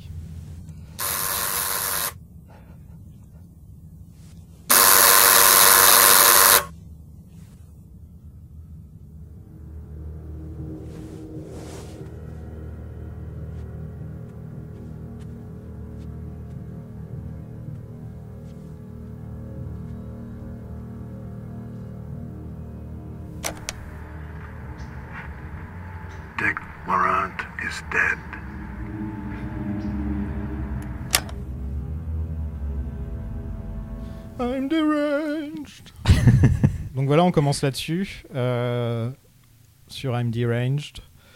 J'avais plein de trucs à dire sur Bowie, mais, mais Océane les a déjà dit. Oh, je suis désolée. non, Bah non, non, c'est bon. bien. c'est bien, au contraire, bien, c'est bien. contraire. Ça fait moins de boulot, tu vois. Mais on a la route avec les bandes jaunes. Alors ouais, on peut en parler de ça? Ouais. Parce que euh, parce que pour beaucoup, moi je me souviens avoir euh, discuté avec quelqu'un, je sais plus, euh, euh, je me souviens plus qui m'avait demandé. En fait, j'avais dit oui, et je, je, je trouve que je participe à un podcast qui parle de, de David Lynch, et la personne m'a dit. euh, David Lynch, c'est le réalisateur qui fait le truc avec la route là euh, et, les, et les bandes jaunes et tout. J'ai fait ben oui en fait Plus oui. ou moins. Euh, oui, Oui. Euh, à plusieurs reprises en fait. Et c'est marrant à quel point, dans peut-être dans des spots pour des rétrospectives ou des pour des coffrets, où souvent on reprend cette image de Lost Highway avec les euh, c'est- cette route qui défile et tout. Et c'est marrant comme c'est devenu un euh, comment dire un, un, résumé de son cinéma pour beaucoup de gens, alors qu'en fait euh, c'est bah, un plan très fort, mais qui qui résume pas euh, qui résume pas les thèmes de, de David Lynch ou son style nécessairement mais euh, Bah, c'est Oh, comme, si, quand même. c'est comme les arbres et ce genre de choses. tu Mais vois. après, c'est un, c'est Bah un voilà, plan qu'il utilise voilà. beaucoup, quoi. oui voilà, Voilà, voilà. Dans plusieurs films, donc je pense que. Mais Oui, c'est oui. effectivement un peu réducteur. Il l'utilise dans. c'est pas nécessairement un Sailor et problème c'est juste que je- euh, moi quand je pense à, à- à David Lynch euh, maintenant que j'en ai vu plus j'oublie complètement je pense plus aux arbres je pense plus à, à tout ça et puis à, à tous les trucs dont on a pu parler plus que de la que de la route et donc euh, quand j'ai vu ça j'ai fait ah mais oui c'est vrai que quand je- quand quand on démarre euh, dans Lynch euh, ou qu'on n'a pas encore vu de film de Lynch c'est un peu l'image euh, iconique qui nous est souvent euh, Non, mais Dorian, on a fait presque 30 heures où on a parlé de Lynch. C'est vrai. Au bout d'un moment, on, On est devenu, on, on devient Lynch. en fait. Et donc, c'est on c'est devient pas, les arbres c'est Mes pas cheveux Laura Palmer. Ça m'étonne, ça. Qu'on n'identifie pas Lynch à l'image de Laura Palmer. euh. ouais ouais Ouais, ça, c'est Plus parce que c'est une série télé. Les gens, il y, a- il y a des gens qui pensent tout de suite au cinéma quand ils pensent à Lynch, et il y a les autres qui pensent à Twin Peaks, en fait. oui J'ai et puis il y a des il y a des, des plans qui marquent aussi Ouais. Et donc il suffit qu'un plan marque pour qu'il soit réutilisé, réutilisé, réutilisé dans des spots et tout ça. Et puis c'est ce qui est- c'est ce qui s'est passé sur, euh, sur cette route. Bon, le générique est mémorable. Je pense qu'il n'y a rien d'autre à dire. de plus. Incroyable. Ouais. Euh, J'ai un petit, un petit trivia plus ou moins euh, bizarre. Enfin pas bizarre, mais... euh, euh, ce plan-là de la route, il y a un mec qui s'appelle Jonathan Glazer qui se trouve être le Oh, réalisateur oui. de Under the Skin et de euh, plein de clips et plein de, Un bon gars. de trucs. Euh, il a fait des trucs sympas. Euh, il devait bosser sur un clip pour Marilyn Manson à cette époque-là, puisque euh, donc oui, Marilyn Manson fait partie de la BO du, du film, parce qu'à l'époque, euh, sur ses deux trois premiers albums, euh, il était produit euh, par euh, Trent Reznor, donc il faisait un peu partie du même milieu et tout ça. Et donc il a, il a fait voyager Jonathan Glazer jusqu'à New York pour qu'il voit une première version de Lost Highway, pour lui dire il faut que tu regardes ça, il faut que tu t'inspires de ça, parce que quand tu feras le clip pour moi, je veux que ça soit lié parce que ce sera pour promouvoir en fait la sortie du single plus la sortie du film et tout ça. Il faut que ça, que ça soit similaire visuellement. Finalement, euh, il n'a pas bossé avec euh, Manson au final, mais il a bossé avec un petit groupe euh, qui s'appelle Radiohead, pour qui il a fait Attends, qui? Radiohead. C'est tu Ah, vois I'm mieux, I'm a creep. c'est ça. Ah, et donc, il a bossé deux fois avec Radiohead. Il a fait Street Spirit Fade Out, euh, qui est un clip euh, qui est aussi un petit peu un petit côté Lynch, un petit côté Eraserhead sur certains plans, un truc en noir et blanc avec des ralentis et tout ça. Mais il a aussi fait le, le clip de Karma Police. euh, où on a des phares de voiture qui d'une voiture qui course un mec et à la fin la voiture prend feu et, et c'est assez lynchien comme comme plan et donc voilà cette petite histoire de en fait la racine de cette idée là vient de Lost Highway. Ouais, Voilà. Maintenant que tu le dis, ouais. Et oui Dorian, je l'ai non seulement mis dans Twin Peaks, mais je l'ai aussi mis dans Radiohead. Rien que pour ça, je devrais avoir une médaille. C'est assez Maintenant, étonnant. il m'apprend d'ailleurs. des choses sur Radiohead. C'est assez étonnant d'ailleurs. Enfin, Lynch euh, slash euh, Radiohead, euh, ça aurait, Ça aurait pourrait dû avoir lieu, hein. bien euh, se passer. Ouais. remarque remarque je Ou sais alors, pas si, Radiohead trop- est assez un peu bizarre trop dans. Ça marche bien avec Paul Thomas Anderson. Ça marche. Enfin, Animal, Ouais. c'était 15 des meilleures Voilà, minutes. là, ça marche bien. C'était Ouais, parmi les 15 meilleures minutes de l'an dernier, donc ouais. oui oui oui tout à fait On rencontre Fred Madison, qui a pas l'air au top. Euh, dans l'interphone, on lui dit que Dick Laurent est mort. Ouais. euh, qui est un truc qui est arrivé à Lynch en vrai, apparemment. Et oui. Euh, c'est ça, hein Et oui, on a sonné, euh, on a sonné pour lui dire ça, et euh, dès qu'il a entendu ça, il s'est précipité dehors, il n'y avait plus personne. et il s'est dit, ça, plus l'histoire des cassettes vidéo, bah ça y est, j'ai un film. Voilà, c'est bon, j'ai un film. C'était sa conscience qui parlait, je pense. Oui, c'est ça. Personne ne l'a appelé à l'interphone. en Non, mais fait. alors qu'en plus, visiblement, son voisin s'appelait David aussi. C'était sans doute juste une erreur d'interphone, mais bon. Ouais, enfin, c'est quand même bizarre quand quelqu'un vient sonner à ton interphone. ni bonjour, ni merde. Euh, Cette personne que tu ne connais pas est morte. Salut. Je suis étonné que personne ne l'ait fait en sonnant d'ailleurs, hein, en venant tout Ah, à l'heure. oublié. que, Ah, pers- merde que Ah, personne n'y pensé. clés. Si j'avais pas eu les clés, je, je- je te l'aurais fait, mais. je me suis dit, c'est un peu bizarre pour une première fois. Je... Oh, t'aurais pu. Euh, L'architecture de la maison est plutôt cool. Et oui, C'était la maison de Lynch, c'est ça? C'était la maison du voisin de Lynch. Et quand ce voisin est décédé, Lynch a racheté ce- cette maison pour en faire un studio d'enregistrement et tout ça. Et euh, quand ils faisaient les, les recherches pour, euh, pour euh, des intérieurs de Lost Highway, ils n'arrivaient pas à trouver la bonne maison pour, pour ce couple-là. Finalement, ils se sont dit bon bah comme on n'a pas encore euh, installé quoi que ce soit du studio, on va on va filmer là-dedans. Donc ils ont filmé là-dedans. Et une fois que le tournage était terminé, c'est là où ils ont fait toute la post-prod, tout ce qui est montage, tout ce qui est euh, et donc la, la maison était pleine d'assistants réels. euh, Mary Sweeney en parle comme euh, c'était une vraie ruche euh, à ce moment-là. Ah, on a oublié de dire que c'est encore un Et oui, film c'est monté un- par, euh, par Marie Et Sweeney. produit cette fois-ci, Et elle, elle est productrice dessus. Oui, puisque là, à partir de ce moment-là, il a quitté Isabella Rossellini pour Ouais. aller avec Marie Sweeney. Ouais ouais ouais. Euh, je crois que c'était entre les deux films que ça a dû se passer. Ok. Oui oui oui. Peut-être Juste après. Peut-être après Sailor et Lula ou... ouais, dans, pendant dans ces slash après ouais ouais, et Bon. ensuite euh, bah, en fait il a écrit euh, euh, il est allé s'installer euh, chez elle dans une vieille maison enfin avec elle dans une vieille maison je sais plus dans quel état des États-Unis où ils ont tout retapé à côté d'un lac et tout où il a vraiment euh, il s'est coupé du, du milieu du cinéma après euh, le four de euh, Firewalk with Me donc c'est là qu'il a qu'il a écrit euh, son qu'il a écrit Lost Highway et qu'il a maté euh, le euh, le procès et euh, et le, tout le, toute l'histoire O.J. Simpson, c'est euh, vraiment loin de tout qu'il qu'il a vu ça. Et donc euh, pendant cette période-là, il était, euh, il était là-bas. Puis j'imagine qu'ensuite euh, Los Angeles et puis retapage de maison euh, encore. Voilà, voilà. Comment est-ce que Fred peut se payer une maison pareille en jouant du saxophone? C'est la question que je me suis posée aussi. Est-ce qu'il est dans La La Land? Ou apparemment, quand tu, quand tu fais du, du jazz, Quand bah, t'es des- tu fais du jazz, ça paye il y bien. a des gens qui viennent te voir. Ce qui est quand même archi triste en fait. Ah oui. Surtout quand, quand le nombre de jazzmen dont on a parlé dans le podcast qui ont une, une carrière tragique où ils étaient pas du tout riches du tout. non, bah non, c'est ça. ouais. Ouais. Donc, euh, bon. Quelle histoire. hein. Ça a pas l'air d'être trop la joie avec sa femme. Et voilà, voilà comment on rencontre un petit peu, un petit Ouais. peu Fred. Il, il joue à un truc qui s'appelle la Luna Lounge. Euh, il joue aussi bien que Lisa Simpson. et, euh, et là, c'est là qu'on dépose une cassette chez eux. Et, euh, et voilà, c'est là que le, le- le- que, que l'intrigue est lancée, euh, puisqu'il y a quelqu'un qui, qui, qui les filme. Enfin, en tout cas, la première cassette, on voit la maison, puis ensuite la deuxième cassette, la on, façade, on- ouais. on continue à voir la maison. En fait, ça reprend, ça continue à ajouter des choses à chaque fois, jusqu'à ce qu'on les voit euh, dans le lit en train de dormir. Et euh, il y a quand même une scène d'amour dont on est un peu obligé de parler. Euh, ouais. Euh, Ouais, ouais, ouais. Ah, c'est à moi de le faire. Bon. Oui, allez.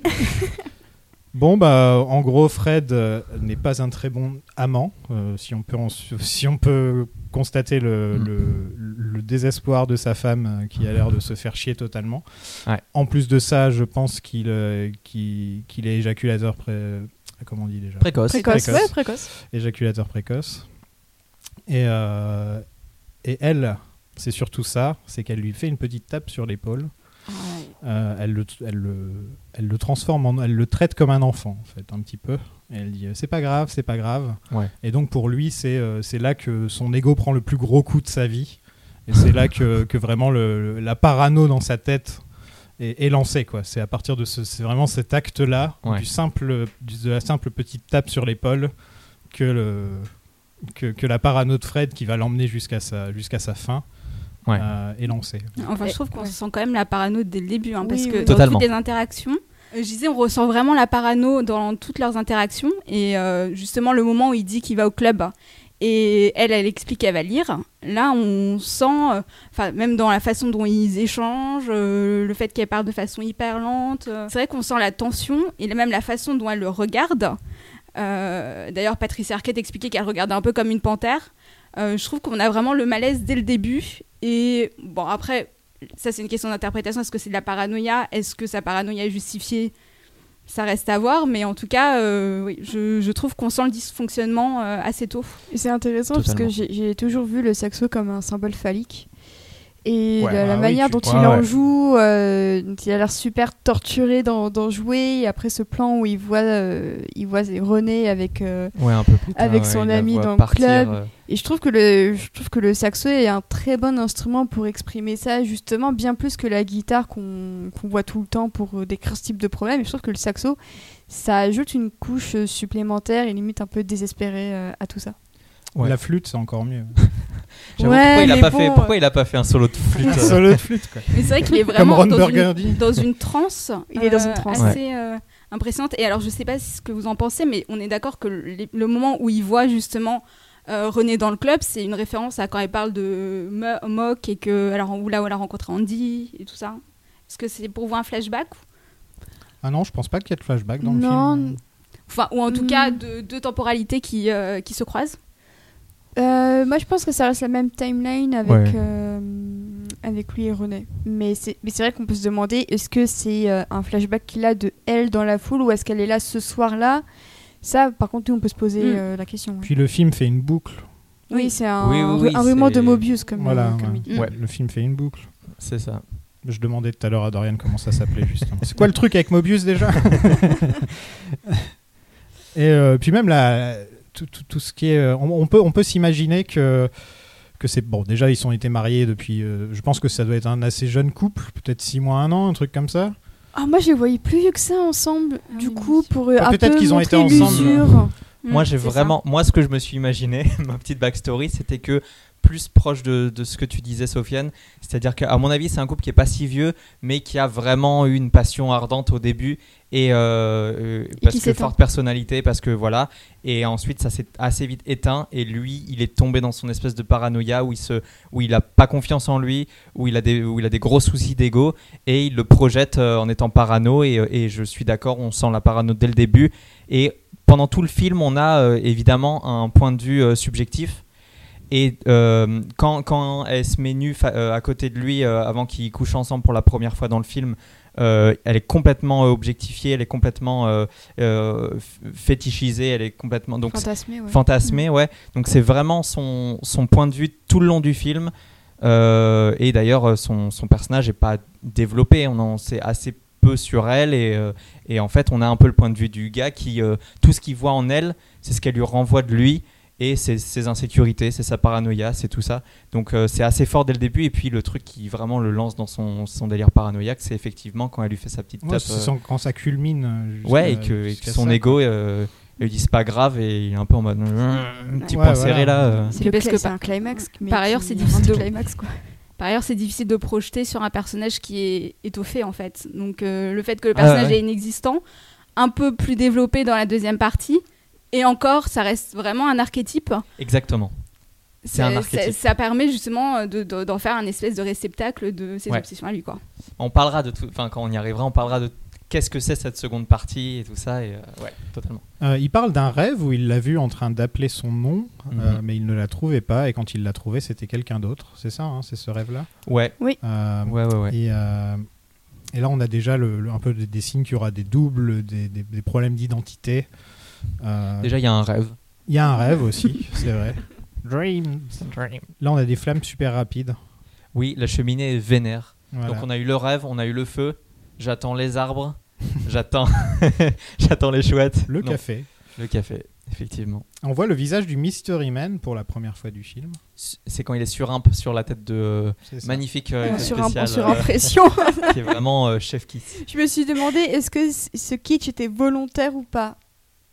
Moi, je pense que non. Et c'est ça qui me préoccupe, c'est que c'est pas Bah, quand tu vois Twin Peaks quoi. The Return, Oui, c'est ça. euh, il fait du kitsch volontaire, Lynch, Ouais. hein, souvent quand même. Donc, Ouais. euh, Oui. ouais. Je pense qu'il préfère le DIY au truc super lissé. euh, Ouais. Donc je pense que c'est un, je pense que c'est ça surtout. Comme ou, ou le fameux nez de, de Sailor euh, à la fin de Sailor Ouais. Dont on parlait, où on se disait certainement Lynch qui a voulu faire. euh, Lynch, il aime bien bricoler, hein, donc euh, tous, Voilà, les, tous trucs comme ça, c'est lui qui va les faire en fait. Donc, euh, Mm. Mais Gifford disait que tout était à prendre au premier degré, visiblement, dans le film. Pour lui, il y a zéro humour. Tout est à prendre ah, au premier ah degré. non, il n'y a pas d'humour dans le Ah film. oui, non, il y a... ah non, le film est pas très marrant, effectivement. Non, il y a les- moi, il y a, il y a j'avoue les que- flics qui disent des trucs devant la maison, qui font des petites blagues par-ci par-là. Ouais, euh, mais ouais, genre. Quand on voit les parents de Pete arriver, Ouais, voilà, il y a peut-être ça, mais C'est sinon. c'est Oui, aussi oui, parce oui. que c'est Gary Busey que, que tu Ouais. vois arriver son père, tu te dis ah, waouh, c'est drôle parce que c'est tu connais un peu l'acteur, donc euh, je pense que c'est il joue aussi un peu sur ce décalage, mais Ouais, en soi son rôle est très sérieux avec Gary Busey, il, il déconne pas, et c'est un personnage vraiment premier degré aussi. J'aime bien que Fred dit qu'il n'aime pas, euh, il n'aime pas enregistrer avec. euh, Ça, c'est très important. parce comme truc, ça. qu'il dit I like to remember things the way they happen. J'aime bien me, me rappeler des choses telles qu'elles se produisent. Et, euh, et donc il dit euh, il préfère il préfère avoir sa propre mémoire plutôt que d'être sûr de comment le passé s'est déroulé en fait. Ouais. C'est ce que j'ai cru comprendre. Et ça, ça, ex- ça explique, euh, entre guillemets, le film ou une Aussi. grande partie, c'est que c'est subjectif. C'est que ce que tu vas voir, c'est ce que lui, il voit, ou ce, ce- ce- ce dont il se souvient lui, euh, et pas nécessairement la vérité, ou en tout cas la vérité à travers son filtre à lui. Et ça donne déjà pas mal de clés, euh, je trouve. Et ce qui laisse penser aussi que du coup, les caméras et les vidéos sont une espèce de réalité objective dans le film. Euh, oui. Oui, oui, oui, totalement. Oui. Et même la manière dont les, la- la- la- les, les cassettes qui sont données, la manière dont c'est filmé, on dirait que c'est une sorte de drone qui flotte en hauteur, où c'est un point de vue, comme si c'était déjà filmé vraiment des yeux de quelqu'un plutôt que d'une caméra. En En fait, fait, c'est une chouette Ouais. qui a tout filmé. mais vraiment, vraiment, il y a un côté. euh, T'as l'impression que c'est en fait, ils ont mis une caméra dans les yeux de quelqu'un et c'est comme ça qu'ils ont filmé. Tu vois, c'est pas Ouais. filmé comme une, comme si c'était filmé par une caméra, quoi. Et non. Et c'est un peu en hauteur aussi, ça flotte au-dessus du lit Oui, à un moment, tu vois, comme si la Oui, oui. caméra était. un- Donc c'est pas naturel, quoi. Il y a un côté vraiment pas naturel Et avec puis il y a cette super idée aussi d'avoir installé une sorte de, de- de toit vitré au-dessus euh, de la ah ouais, chambre ouais, ça. et qui laisse cours à tout le voyeurisme qu'on pourrait imaginer. Et ça, c'est vraiment une super idée euh, visuelle. Et qui renvoie justement aussi aux scènes dans la cellule où on voit, euh, on voit le, le plafond, quoi. Ouais. C'est un Ouais. motif qu'on voit beaucoup dans le film. Ouais, Ouais. c'est vrai. C'est vrai.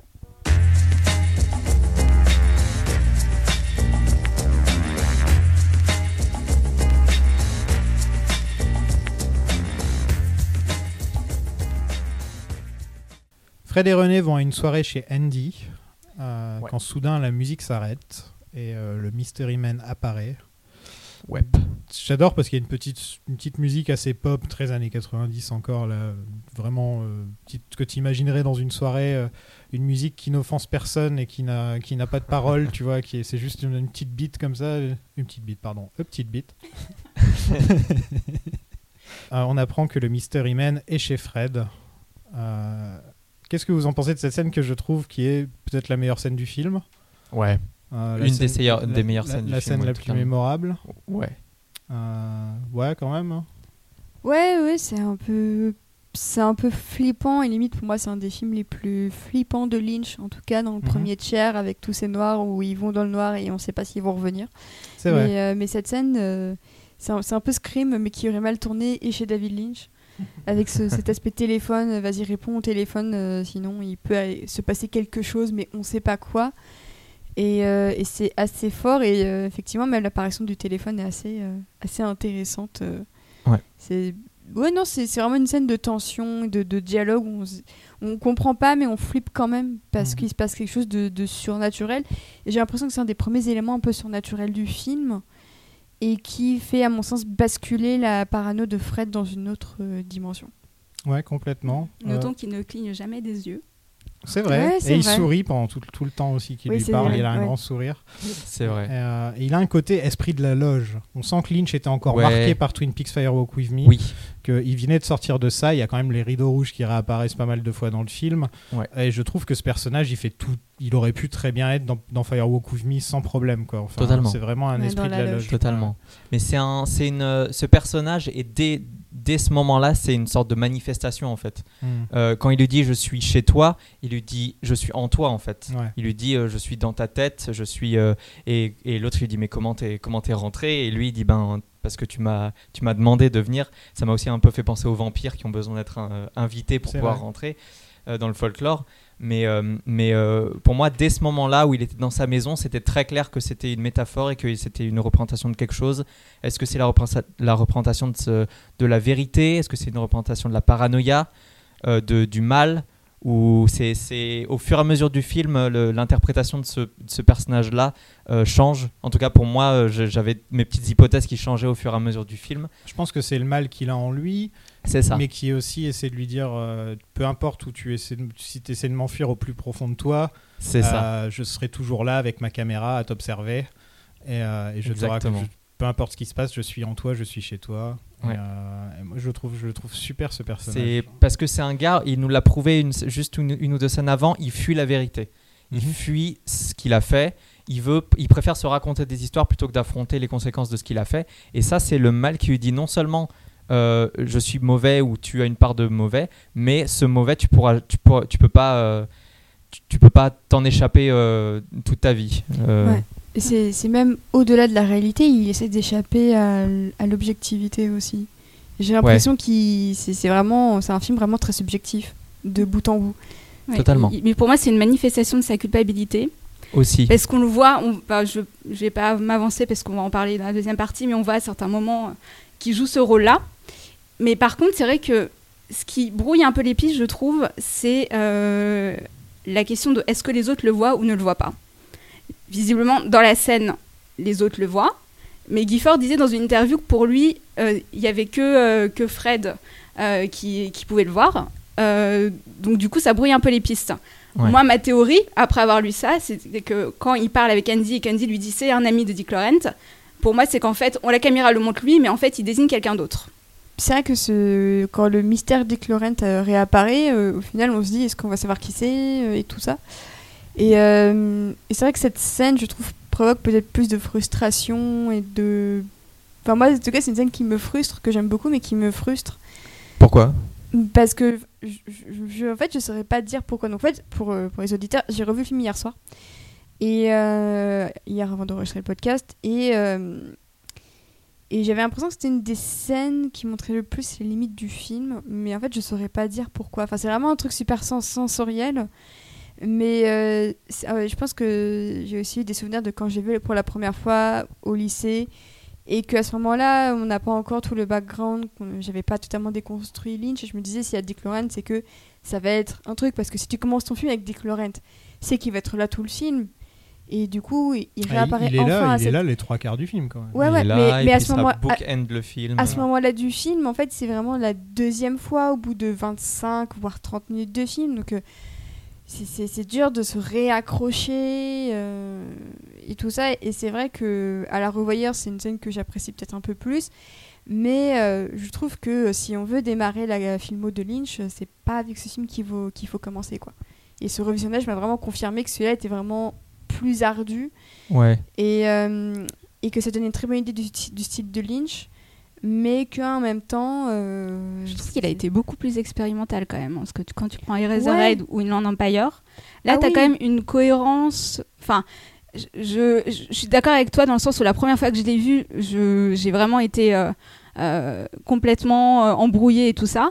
Là, aujourd'hui, en le revoyant, en connaissant le cinéma de Lynch, je trouve que la grille de lecture est quand même assez fluide. Alors qu'un film comme Eraserhead ou Inland Empire, je me pose encore des questions.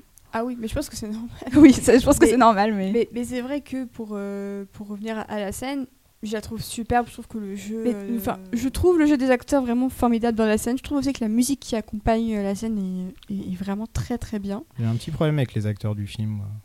Ah, moi je trouve que Pourquoi Pullman, il a tellement d'intensité que. Enfin, je sais pas, j'ai l'impression. Il y en a certains. Par exemple, le, le, le mec qui joue. euh, euh, comment il s'appelle le, de, La deuxième. La, re- la- Pete. Peter. voilà. Ah, Pete, par exemple, c'est pas un très, très, mo- très mauvais acteur. c'est pas un très bon Mm. acteur. Euh, Patricia Arquette, la pauvre, on lui demande pas de faire grand chose. Donc elle a un peu tout le temps la même expression et tout. Mais je, je sais pas, il y a un truc où je me dis euh, ça aurait peut- peut-être été mieux avec des acteurs un peu plus de, de première zone. Bill Pullman, je le trouve un peu mono-expressif. euh, mono-expressif. Non, ouais. J'ai et- un peu du mal aussi. euh, Et en- entre nous, euh, Lo- Lost Highway, c'est- loin d'être mon film préféré de Lynch. hein. Euh, Oui. C'est peut-être celui que je vais regarder le moins. Euh, je sais pas pourquoi, parce que j'ai l'impression que peut-être une fois que tu le comprends, c'est bon, c'est fini, t'as plus besoin de le voir. Tu vois Une fois que t'as un peu compris ce que c'était, euh, t'as as, moins envie de, de- de le revisiter. Et c'est vrai que comme il est ancré dans le temps aussi, c'est un peu plus, euh, c'est un peu plus spécial à revisiter à chaque fois. Donc je, je savais pas comment l'annoncer que ah j'ai un, podcast sur Lynch Planning, mais je suis pas un grand fan de Lost Highway. Voilà, c'est fait. Euh, essayez d'être sympa avec moi, s'il vous plaît. Non, mais juste pour rebondir sur, sur un peu ce que vous avez euh, dit tous et toutes, c'est que je, c'est effectivement dur de démarrer la filmo de Lynch avec ce film-là, parce que euh, donc moi je crois que c'est le premier que j'ai vu de Lynch au tout départ. Je l'ai vu une fois. Il s'est passé des années et je l'ai revu pour la seconde fois cette fois-ci. Et euh, il faut être familier du langage cinématographique de Lynch. Parce que quand on regarde une scène comme celle dont, dont on vient de parler, il faut pas. En fait, quand on apprécie la scène, on l'appréciera pas, ou en tout cas, on n'en tirera pas des informations sur le film euh, par euh, les noms des personnages cités. Comme tu, disais, tiens, s'il parle de ce personnage-là, ça veut dire qu'il va revenir, parce que c'est du foreshadowing, il va revenir à un moment, ça, ça va pay off à un moment. C'est pas comme ça que, Lynch il conçoit ses, films, en fait. Euh, quelque part, oui, un peu, ça revient, il faut garder ce nom en tête, parce que voilà, c'est un petit peu un, un fil rouge d'une certaine manière, mais. C'est plus les, les, les soucis de, de réalité? Est-ce que c'est la, est-ce que euh, qui est le narrateur? Est-ce que c'est un narrateur omniscient? Est-ce que c'est, euh, euh, est-ce est-ce objectif ou est-ce que c'est subjectif et tout? C'est plus sur ces trucs-là que qu'on ressent le Lost Highway, je trouve. Euh, et en tout cas, c'est plus là-dessus que moi je me suis formulé un- une interprétation au film, plus qu'en recherchant euh, plus traditionnellement à regarder le film en disant tiens, il s'est passé ça, machin a buté machin, euh, et voilà comment ça se termine. J'ai plus vécu le film en, me disant tiens, il y a des incohérences là et là parce que il y a des le, c'est par exemple tout tout euh, une espèce de, de fantasme du, du personnage euh, principal ou, ou des trucs comme ça. Donc ou- je pense que ouais, pour commencer Lynch, il faut peut-être pas s'attaquer à Lost Highway, Ouais. mais ça Non, c'est c'est Blue Velvet pour Ouais, ouais, commencer. ouais, ouais, je pense que j'irai le. Blue Velvet Ouais. aussi, parce qu'il y a Il y a plein de trucs qui sont plantés, mais au moins, Ouais, voilà. du côté de la Tu narration, commences avec Blue Velvet, Y a tu pas fais de souci. petit Sailor et Lula ensuite. Et ensuite, Ouais. et ensuite, on va dire, euh, on va dire, on, on passe à, à Mulholland Drive, tu Ouais, vois. voilà. On passe ensuite, ensuite Lost Highway. ouais. Donc personne n'aime Elephant Man ici. Ah c'est le- c'est peut-être le plus académique. de- Oui, non, voilà, oui, là, c'est sûr. Là, je parlais Ah, des tu pars vraiment dans euh, l'univers, Ouais, euh. voilà. Dans, Mm. Dreamy. voilà. Bon, on n'a pas parlé de Dune non plus, oui, c'est vrai. de Straight Story. donc, Il y a quelqu'un qui voulait qu'on parle des tatouages euh, qu'on voit dans le film. Euh, Ah. Parce que Ah, là, on voit que oui, Fred a un tatouage sur la main. euh, qui est un croissant avec une étoile, donc j'ai noté il a le drapeau de l'Algérie tatoué sur Yes One, two, three. One, two, three, viva l'Algérie. Et euh, voilà, on représente, voilà, représente euh, bon, la Californie. Et One, two, three, Un- va David Lynch. un truc, un truc super drôle, c'est quand même que le, le, le Mystery Man lui dit rends-moi mon téléphone au téléphone. Ouais. Ouais. oui, oui. Et ça, j'ai trouvé que c'était un power move vraiment Ouais, ouais, très ouais, très c'est classe. stylé. Ah. C'est stylé, effectivement. Et on apprend que c'est un ami de Dick Laurent. Ouais. Euh, et lui, il dit mais, mais, mais Dick Laurent is dead. Et ça m'a fait penser à Batman Begins. Mais Ra's al Ghul est mort. Ah ouais J'ai pensé à ça. Moi, ça m'a fait penser à Bruce Willis is Dead de Monsieur Oiseau. Très bon morceau. Ah oui, c'est vrai, tiens, Bruce Willis is sais, dead. je sais pas pourquoi, mais Ouais, ouais. ouais. Monsieur Oiseau, euh, voilà, bah on a parlé d'oiseau dans le, dans, le, dans le podcast. Ça, c'est fait. Ça, c'est fait. How'd you get inside my house? You invited me. It is not my custom to go where I am not wanted. Who are you? Hmm.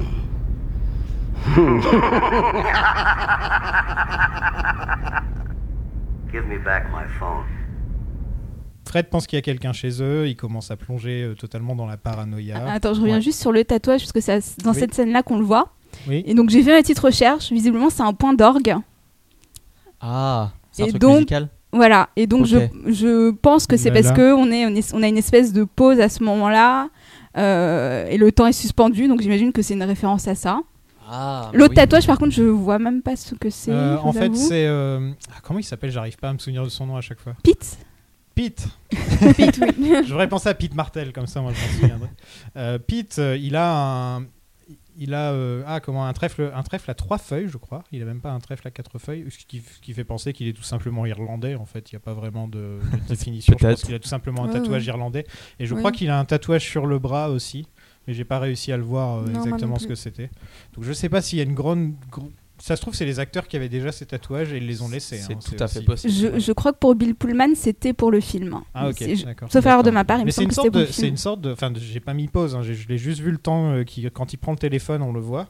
Il est là et j'avais l'impression que c'était un croissant avec un point ou quelque chose. Me Au-dessus, Ouais. je crois, oui. Ouais, voilà, un Ouais. croissant avec un point. Ouais, c'est très possible que ça soit un symbole euh, Hmm. musical, effectivement.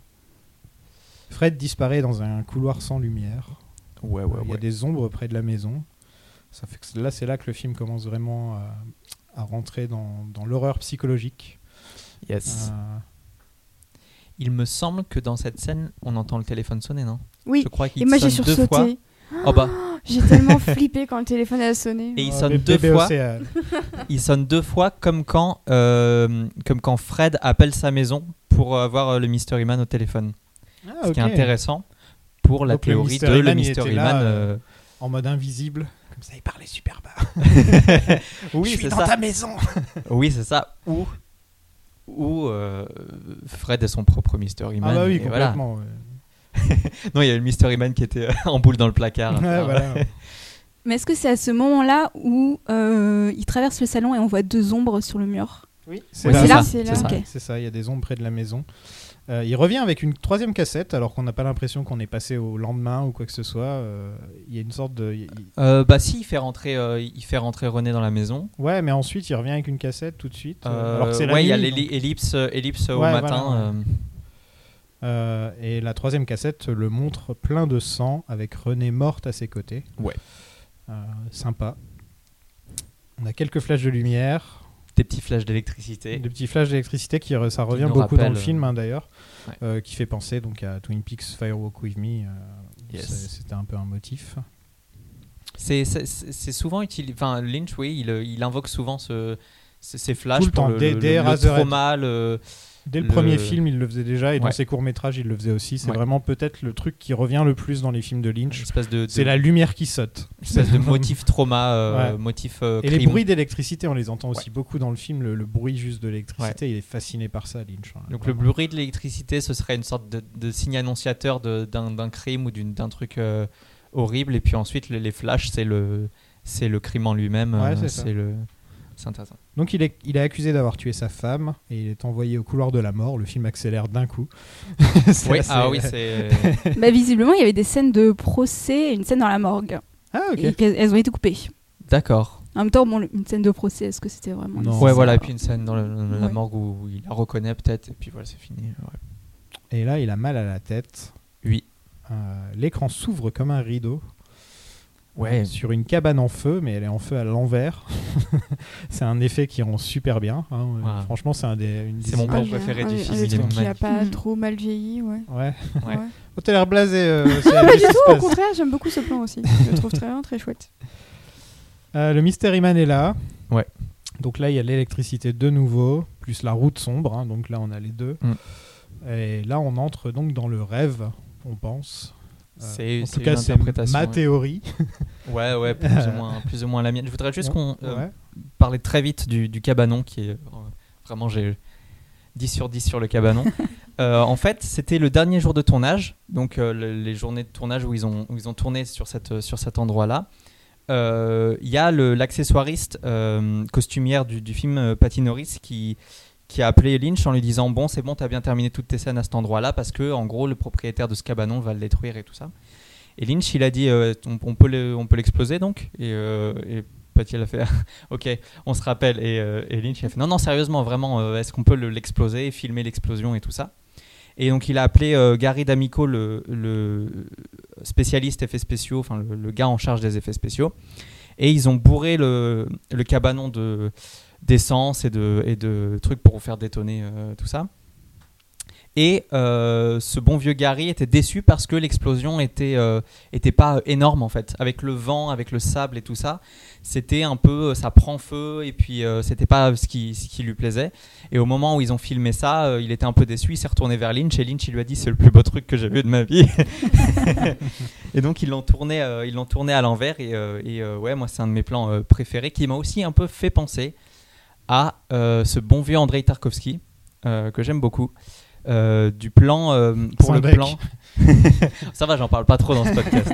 Je te harcèle avec dans la vie, mais euh, oui, pour un plan du film Le Miroir, euh, qui est un film un peu semi-autobiographique avec une narration hyper euh, découpée. Enfin, T'avais pas fait un poster de ça? euh, oui, Ouais si, si, si, si, si, si, si, pour un ciné-concert qui a malheureusement Ah, pas eu lieu Je m'en souviens. à cause du Covid. Ah. RIP ce ce ciné-concert. On se retrouve en avril 2021. Euh, et donc, où en fait, euh, lui, enfant, euh, se précipite dehors et voit le cabanon qu'il y a au fond, au fond du, du jardin ou la maison d'à côté, on ne sait pas exactement, qui est complètement en flammes. Et ça a l'air d'être un souvenir d'enfance qui l'a beaucoup marqué. Et je, je recommande à tout le monde de, de regarder Le Miroir, qui a un petit côté Lynch, plus ou moins, en tout cas dans l'idée que ce film il traite du souvenir de manière très onirique, très, euh, très en désordonnée, et, euh, avec des éléments du fantastique qui sont pas très explicables, euh, qui sont assez, assez sympas. Donc c'était, je, je trouvais qu'il pouvait y avoir un petit, un petit truc si on veut parler du rêve, si on veut parler de la mémoire, comment dire, subjective. Il y, a un petit y a un petit rapprochement à faire entre les deux, à mon avis. Voilà. Ah bah, on va ajouter ça à la liste. des monologue. fi- on va ajouter ça à la liste des films que Lynch aime. Je sais pas s'il l'aime, mais en tout cas, euh, des cabanons en feu dans l'histoire du cinéma, euh, bon, il y en a un gros chez Tarkovsky, quoi, voilà. Il y en a un chez Aldrich aussi, je crois. Chez? Aldrich. Je ne connais pas. Euh, je sais plus dans quel film, mais il me semble qu'il y en a un aussi. D'accord. Mais euh, Donc voilà, les cabanons qui, qui explosent, c'est un truc qui revient. C'est un Ouais. motif du cinéma, en fait. Bientôt une liste Letterboxd Qui l'eût cru sur les J'avoue, cabanons en feu. Je la fais. Allez, c'est parti. J'avais, j'ai fait qu'une seule liste Letterboxd, c'était tous les films cités dans Les Sopranos. Et je peux te dire, je peux te dire Évidemment. que ça m'avait pris beaucoup Évidemment. de temps. Ça m'avait pris beaucoup de temps. Euh, donc là, on, on- on entre, on entre dans le rêve, on pense. hein, euh, Ouais. En tout cas, la fantaisie de, de Pete Dayton. Donc, il est transformé en Pete Dayton. Euh, dans la transformation, j'ai trouvé qu'il y avait un petit côté euh, The Wall de Pink Floyd. euh, Ah, euh, la scène de Comfortably Numb où il, il se transforme Ouais, ouais, ouais. limite euh, sa peau complète. Enfin, il y, a- il y a un truc, il y a un truc dégueulasse et pas. moi j'ai noté. Cronenberg. J'ai- oui, oui, oui, c'est-. C'est vrai, c'est qu'on peut aussi. peu de la Dégueu, body années horror. 90, C'est c'est vrai qu'on peut aussi dire Cronenberg, Ouais. ouais, carrément. carrément. Et euh, son adresse est à Garland Avenue. Donc, Ah, euh, voilà, Judy référence à Garland. Judy Garland, l'actrice de- du Magicien d'Oz. Donc il a réussi à en placer une, hein. comme dans tous ses films et toutes ses séries, il arrive Ouais. toujours à en placer une. Euh, ses parents viennent le chercher, ils sont tous les deux habillés comme Fonzie. Et, euh, Ils sont et tous on, les a, deux motards, non on a Gary Busey euh, qui, euh, qui est en grande forme. On le voit, il dit pas une phrase dans le. Si, il parle, là- il, Si, il a si, une un peu, de euh. Et on retrouve les suburbs avec les white picket fences, euh, le- le- l'herbe, l'herbe bien, bien verte des suburbs. euh, donc là, on est, on est encore Lynch qui, qui Blue retourne, Velvet. qui retourne, voilà, Blue Velvet ou même Twin Peaks qui est un peu comme ça sur les bords. Ouais, mais c'est pas montré de manière fantasmée années 50. Mm. euh, c'est montré de nuit, c'est montré. euh, Non, on le voit quand Pete il est deux jours en train de, il, est dans son jardin en Oui. train allongé et il Ah oui, prend le soleil. Ah, et, euh, là, j'ai trouvé qu'il y avait un petit côté Blue Velvet Ouais. dans cette petite Ouais, pas scène. faux, ouais. pas faux. Ouais. Et puis ça fait, c'est un peu la partie où on respire parce que toute la première partie on est dans des lieux clos, étriqués, euh, de nuit. Et là, euh, ça permet euh, un peu plus de voir euh, Los Angeles. euh. Il y a beaucoup de plans de nuit dans, dans ce film-là. Ah oui, oui. Euh, mon, mon plus grand problème avec le film, je vais le dire, c'est que je trouve que on s'attache pas du tout aux personnages. Un peu tous les Mm. personnages sont, enfin surtout on est censé suivre un personnage et je trouve que c'est très très très difficile de ça de, de- de- d'aimer ce gars. Enfin, on n'est pas censé l'aimer, je sais, mais ça arrive quand même de regarder. On peut, on peut quand même regarder des je sais pas, il y a, il y a des- il y a des tonnes de films ou de séries euh, sur des personnages qu'on n'aime pas, mais qu'on aime bien quand même regarder. Et, et là, j'ai pas forcément ça avec ce personnage, euh, je trouve. Et je trouve aussi qu'il y a beaucoup trop de plans sur Los Angeles la nuit. Très bien. Il y en a vraiment beaucoup. Après, je pense que c'est un personnage qui est euh, assez antipathique en vrai. Enfin, Totalement. c'est difficile de, de- de s'attacher au personnage Ouais. et tous les personnages autour sont que des projections, donc ils sont Exactement. superficiels. Donc, et du Bah, coup, il n'y a pas d'émotion. Ouais, de base, euh, quand, quand tu dis à ta femme, ah bah tiens, euh, je pensais pas que tu lirais, c'est que tu as quelques idées préconçues sur son intelligence qui sont Oui, pas du, c'est ça. qui sont pas très sympathiques. hein. C'est aussi pour ça que je pensais qu'ils étaient mariés depuis très peu de temps. Et que c'était un couple euh, parce que Parce il, qu'il se connaît pas bien, tu veux dire. bah, et il sait même pas qu'elle lit. Enfin, je sais pas. c'est- Ça se trouve, ou ça se ça, non, elle ne lit pas. être- Après, elle lui ment, elle lui enfin, ment peut-être. Elle va voir son Après, amant. Oui, pour voilà, moi, je l'ai compris comme ça en fait. J'ai compris comme il a trouvé que c'était une très mauvaise excuse. Oui. Comme si elle lui avait dit j'ai piscine et euh, c'est pour ça que euh, J'ai- aquaponé. Voilà. J'aurais dû lui dire, ouais. Euh, Pete va au club de bowling avec, avec ses potes punk. C'est Et- punk, c'est punk des suburbs là. Donc, donc Giovanni Ribisi. Hein Ah, c'est le mec de. Oui. euh, Il y a Giovanni Ribisi dans ce film. euh, C'est parce que, en fait, Ah merde, je l'ai raté. j'ai redécouvert ça en regardant le Ouais, ouais, générique et avec mon copain, on s'est dit putain, il y avait Giovanni Ribisi. Ah, je l'ai même pas vu dans le générique. J'ai Si, dû si. baisser la tête à ce moment-là. Et, Et euh, bah, en fait, moi, je, je, je voulais voir justement le casting pour en parler et du coup, son nom est apparu, donc il a, il a qu'il deux devient, répliques. Giovanni Biribisi Euh, Il est dans des trucs. La question, trucs. jamais quoi. Il est dans des trucs, hein, par contre. il La question dont continue. on se pose dans le podcast à chaque fois, c'est mais qu'est-ce qui devient lui? Après avoir dansé de manière très chelou dans. TED. euh, Devinez ce Et- qui devient le, le- le petit frère de Malcolm. euh. Mais je crois qu'on le voit une fois, non? Enfin, je, me- je me souviens dans la Ouais, scène je- où il y a Il a toutes eu- ces- tous ses ouais. amis qui rentrent dans la chambre, mais je sais pas si on voit a, après. il a une ou deux scènes avec. euh, puisqu'il fait partie du gang de Pete, mais qu'on on abandonne très vite pour juste sa copine. Euh, donc euh, Pete, il est mécano pour euh, Richard Pryor. euh, Ouais. qui a donc Ah, sa et notons scène. juste la petite scène où euh, il embrasse. euh, la, la scène avec Sheila- Sheila, c'est à ce moment-là ou c'est après? Sheila, c'est c'est- Que c'est quand juste il- av- Ouais, c'est c'est juste avant. ouais. Ou quand Ouais. il l'embrasse Ouais, ouais, ouais. et qu'elle lui met la main sur les cheveux et que les ongles sont noirs? Ça rappelle vraiment la scène justement Oui. euh, d'amour Avec avec. Euh. Mais je pense Oui. que les, les couleurs de- des ongles des femmes dans Mm. ce film sont super importantes. Enfin, René qui a des couleurs très sombres, euh, très femme fatale, avec ses, ses ongles de pied aussi qui sont vernis avec des grandes chaussures ouvertes. Il y a, il y a un truc à dire là-dessus. hein. Il y a un truc à dire là-dessus parce Ouais, que ouais. Lynch aussi, quand on regarde juste le personnage de Diane et la différence entre le tout le pas de Diane et Diane elle-même, euh, elles ont des ongles différents de peint et un Mhm. ongle sur deux. Et donc je pense qu'il il travaille quand même là-dessus. Ouais, ouais, non, mais Euh, ouais, ça on retrouve aussi ça avec le le- l'ongle de Laura Palmer avec la, la- la lettre en dessous. Euh, Il y, a un- Ouais. il y a un truc avec les ongles. De toute Ouais, façon, Lynch les et les ongles, mains, les cheveux. les mains, Ouais. euh, il, est- il- il est vraiment attiré par les doigts, surtout les doigts et les mains. Oui, à chaque fois qu'il fait ses petites ondulations de doigts. Et je crois que le seul moment où elle a pas les ongles noirs, c'est la scène du casting. Je me demande, elle a pas les ongles bleus à ce moment-là. Je crois Ah qu'il y a un ouais. changement. euh, Faudrait aussi regarder dans Mulholland Drive si elles ont des, des ongles de couleurs différentes Mhm. entre, le rêve, ouvert, entre ouais. le rêve et euh, ouais, ouais. Euh, Mr Eddie arrive. Euh, Mr Eddie qui est donc aussi Dick Laurent. Euh, et ça c'est dit qu'une qu'une fois très rapidement dans le film. Ah Ouais. non, c'est Dick Laurent. Ouais.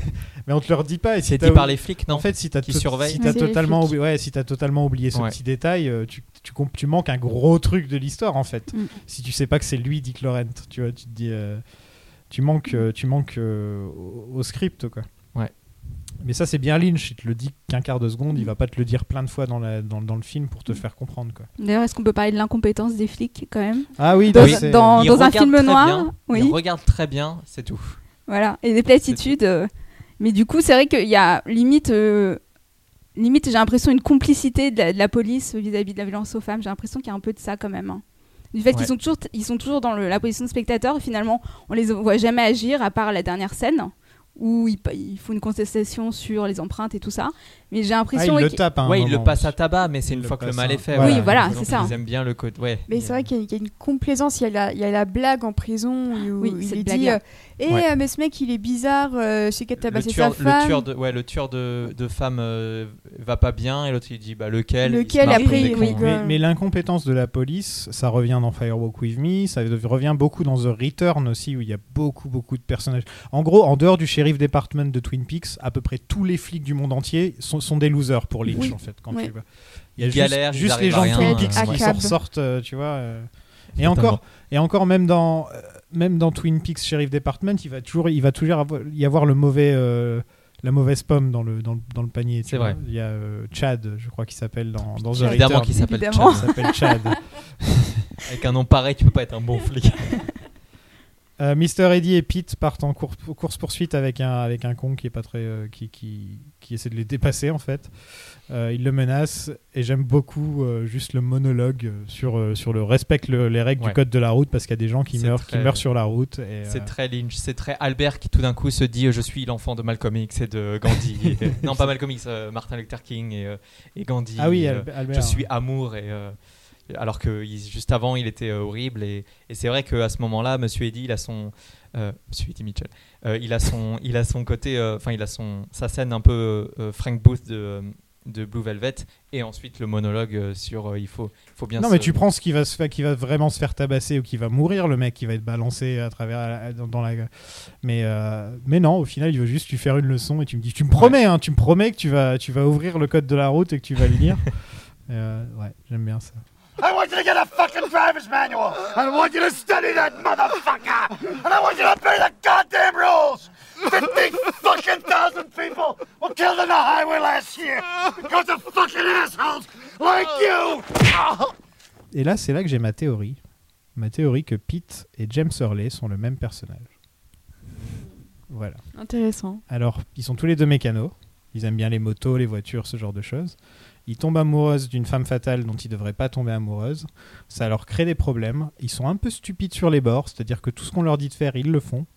Et en gros, si tu regardes, même, ils ont même un peu le même genre de coupe de cheveux et tout. Enfin, il y a- y, un- il y a un truc entre les deux, je trouve qu'il y a vraiment... euh, entre James Hurley et Pete. Et je l'avais dit à Dorian, il me fait, mais non... euh, Ouais, au début, je me suis dit, mais non, euh, le personnage de, de Peter, il est un peu plus. il se bat un peu plus, enfin, il est un peu. Il, il, il fronce plus les sourcils. il- Ouais. il- et en fait, non, je cherchais des exemples et en réalité, c'est des, c'est des personnages qui sont assez. Et donc, ça nous fait rencontrer en fait les parents de, de James qui Ouais. sont euh, Gary Busey. Et ce qui est intéressant aussi, c'est que dans la première partie du film, toute, euh, toute la musique additionnelle qu'on entend, elle est intra-diégétique, notamment à la soirée. À partir de la deuxième partie, euh, elle devient extra-diégétique et elle se met à des moments censés être intenses et spectaculaires, comme si tu rêvais d'une scène super intense et que tu y apposais une musique. Exactement. Et ça, en fait, je l'ai remarqué parce que euh, dans la scène de la course-poursuite, alors on, on entend très très peu la chanson de Nanny Schnells, donc qui est The Perfect Drug, mais on entend les riffs de guitare de la chanson pendant la scène de la course-poursuite qui est collée à euh, une piste de Angelo Badalamenti. Et plus tard dans le, dans le film, on a aussi le, bah, le fameux moment This Magic Moment qui justement est très dreamy. En gros, c'est un rêve, la rencontre parfaite. Et plus tard aussi, il y a la chanson I Put a Spell on You et tout ça. Et je pense aussi que c'est une bonne manière de différencier la première partie peut-être plus dans la réalité et la deuxième où vraiment c'est la musique qui se mêle. euh, C'est vrai qu'il y a très très peu de musique dans toutes les scènes avec Bill Pullman, à part quand il joue du saxo lui-même. C'est ça. Il n'y a pas de grandes scènes de musique, alors que quand on est dans, dans, dans le rêve, là, on, on en a vraiment tout On le en a temps. beaucoup, On en ouais. a énormément. Ouais, Et puis pas- ça, ça revient au début et à la fin aussi avec euh, Mais la scène euh, Ouais. This Magic Moment, elle est quand même. En fait, elle est tellement. Avec le slow motion, le mouvement des cheveux, Ouais. le trait est tellement renforcé que pour moi, on est évid- enfin, c'est évident qu'on est dans le romanesque et qu'on est euh, dans le fantasme. quoi. C'est vraiment un des moments où c'est le plus évident. Il, Mais il pour- le refera dans Mulholland Drive un petit peu, Oui. je trouve, l'instant Magic Moment, euh, ce qui revient, qui revient dans Mulholland Drive. Vas-y. Euh, Pour le, le- quand tu parlais de James, euh, je sais que le moment où Sheila arrive et rejoint Pete à la voiture, moi ça m'a tout de suite fait penser à Twin Peaks. Ouais. Enfin, Ouais, je sais ouais. pas vous, c'est les deux moments, c'est celui-là et le moment dans la première partie où il est devant son miroir. Euh, je sais pas si je suis la seule à avoir pensé à Cooper et euh, Leland devant leur miroir, mais pour moi c'était tout de suite les deux moments où en fait on sent que c'est un peu un film passerelle. Il s'est pas débarrassé de Twin Peaks, mais il va déjà vers Mulholland Drive. Ouais. Euh, on sent que c'est une transition quoi. Ouais, je suis assez d'accord. On a la petite scène avec Jack Nance qui est, qui est là euh, un petit peu. euh, Ouais. Voilà, ça fait plaisir de le voir. Il a pris un petit coup de vieux depuis la dernière fois qu'on l'a vu. Un coup de vieux et puis un coup de. Un coup de- Il est retombé dans des trucs pas Jojo. Et, Ouais. euh, et je crois qu'il meurt, euh, il, meurt cette année-là, hein, je crois. ou- Je crois, ouais. Je crois qu'il meurt 97, Pendant la post-prod, hein, je crois que c'est 80, pendant la ouais, post-prod. voilà. Sans avoir vu le film. Ouais. Et donc, ouais, donc il y a la scène This Magic Moment qui est, qui est une, scène, une scène vraiment super. euh, Il n'y a pas, pas d'autre mot. Et on rencontre la blonde fatale. euh, on n'a pas de nom pour l'instant, mais elle s'appelle Alice. euh, et qui est plus ou moins Renée en blonde. Et moi, elle m'a fait penser euh, à Alice dans Alice au pays des merveilles. Je sais pas pourquoi, peut-être parce qu'elle a les cheveux blonds. En plus, c'est Wakefield, donc il y a une- cette idée d'être euh, endormi et de se réveiller. Et euh, j'avoue que ça m'a plus frappé en le, en le revoyant hier, même dans cette tenue très claire. Ça m'y a fait repenser un petit peu. Ouais, carrément. Je trouve que. Enfin, c'est pas un prénom qu'on donne à quelqu'un dans un film comme ça, Alice. Je trouve qu'il a tout de suite, il a des bagages ce prénom. Ouais. Tu vois, Ouais. il y a- il y que- tu penses Plus à que Alice, tu- René, ouais. tu penses à Alice, tu penses à un truc tout de suite. Et que le personnage euh, s'appelle René dans le monde réel, ce qui est un prénom que voilà normal, mais que dans le rêve, elle est ce prénom-là, ouais, carrément. Là, ça fait un peu que- réel en fait. Enfin, tu Ouais. re- retires une lettre à René, tu rajoutes un L et ça fait rire. Ça fait rire. Oui. je vais très loin, mais bon, euh, je pense que Je crois qu'il faut avec ce film Il alors. faut, il il faut, tu vois. La blonde fatale revient et ils couchent ensemble. Ouais. Euh, et c'est là que je trouve euh, que le film souffre un peu de longueur dans, dans, ce moment, dans ces moments-là. À partir de leur rencontre, Euh, ouais, je suis grave d'accord. Il y a, il y a- il y a un petit- il y a un petit moment justement où il y a tous les plans sur, le, sur Los Angeles qui arrivent dans, les dix- dans 10 minutes. Tu as 5 plans sur Los Angeles, tu vois. C'est marrant, je les ai pas du tout. Mais c'est joli, c'est avec des arbres euh, aussi, euh, un, un Ah, après, lever bon, au coucher de soleil, il y a notre, des euh, arbres. euh. C'est vrai que ça euh, fait quand Oui, même c'est pas 3-4 votre ans. vrai. 3-4 transitions coucher de soleil, euh, ça, ça fait beaucoup quand même. Ouais, voilà, ça fait Oui, un peu trop. Non, mais je suis Ah ouais. d'accord. Moi, vrai. j'étais- moi, c'est allé Non, et comme ça me- C'est joli, c'est joli, Ça mais me c'est un peu répétitif. Voilà. Ça joli, me choque un peu parce que c'est pas forcément le genre de plan que j'imagine chez Lynch, à part pour Twin Peaks où il y a des plans de la forêt et là forcément c'est autre chose, tu vois. Mais euh, ouais, voilà. Euh, on a le plan de- du visage d'Arquette euh, qui tourne façon vertigo, euh, qui est très sympa. Puis elle est, elle est, euh, je disais de dire, mais elle est magnifique. Enfin, Elle est sublime. enfin, est ça, ça m'a- Incroyable. ça m'avait frappé un peu la, la, la première fois, mais là, euh, elle est. Je trouve que rares sont les réalisateurs à l'avoir filmée de manière aussi amoureuse, presque. On va classer Deux les fois. blondes, les blondes de Lynch. On peut pas, euh, on peut pas les non, on classer. peut pas. Bon, Laura Dern On première, Dern, euh, voilà. et c'est- on- bon.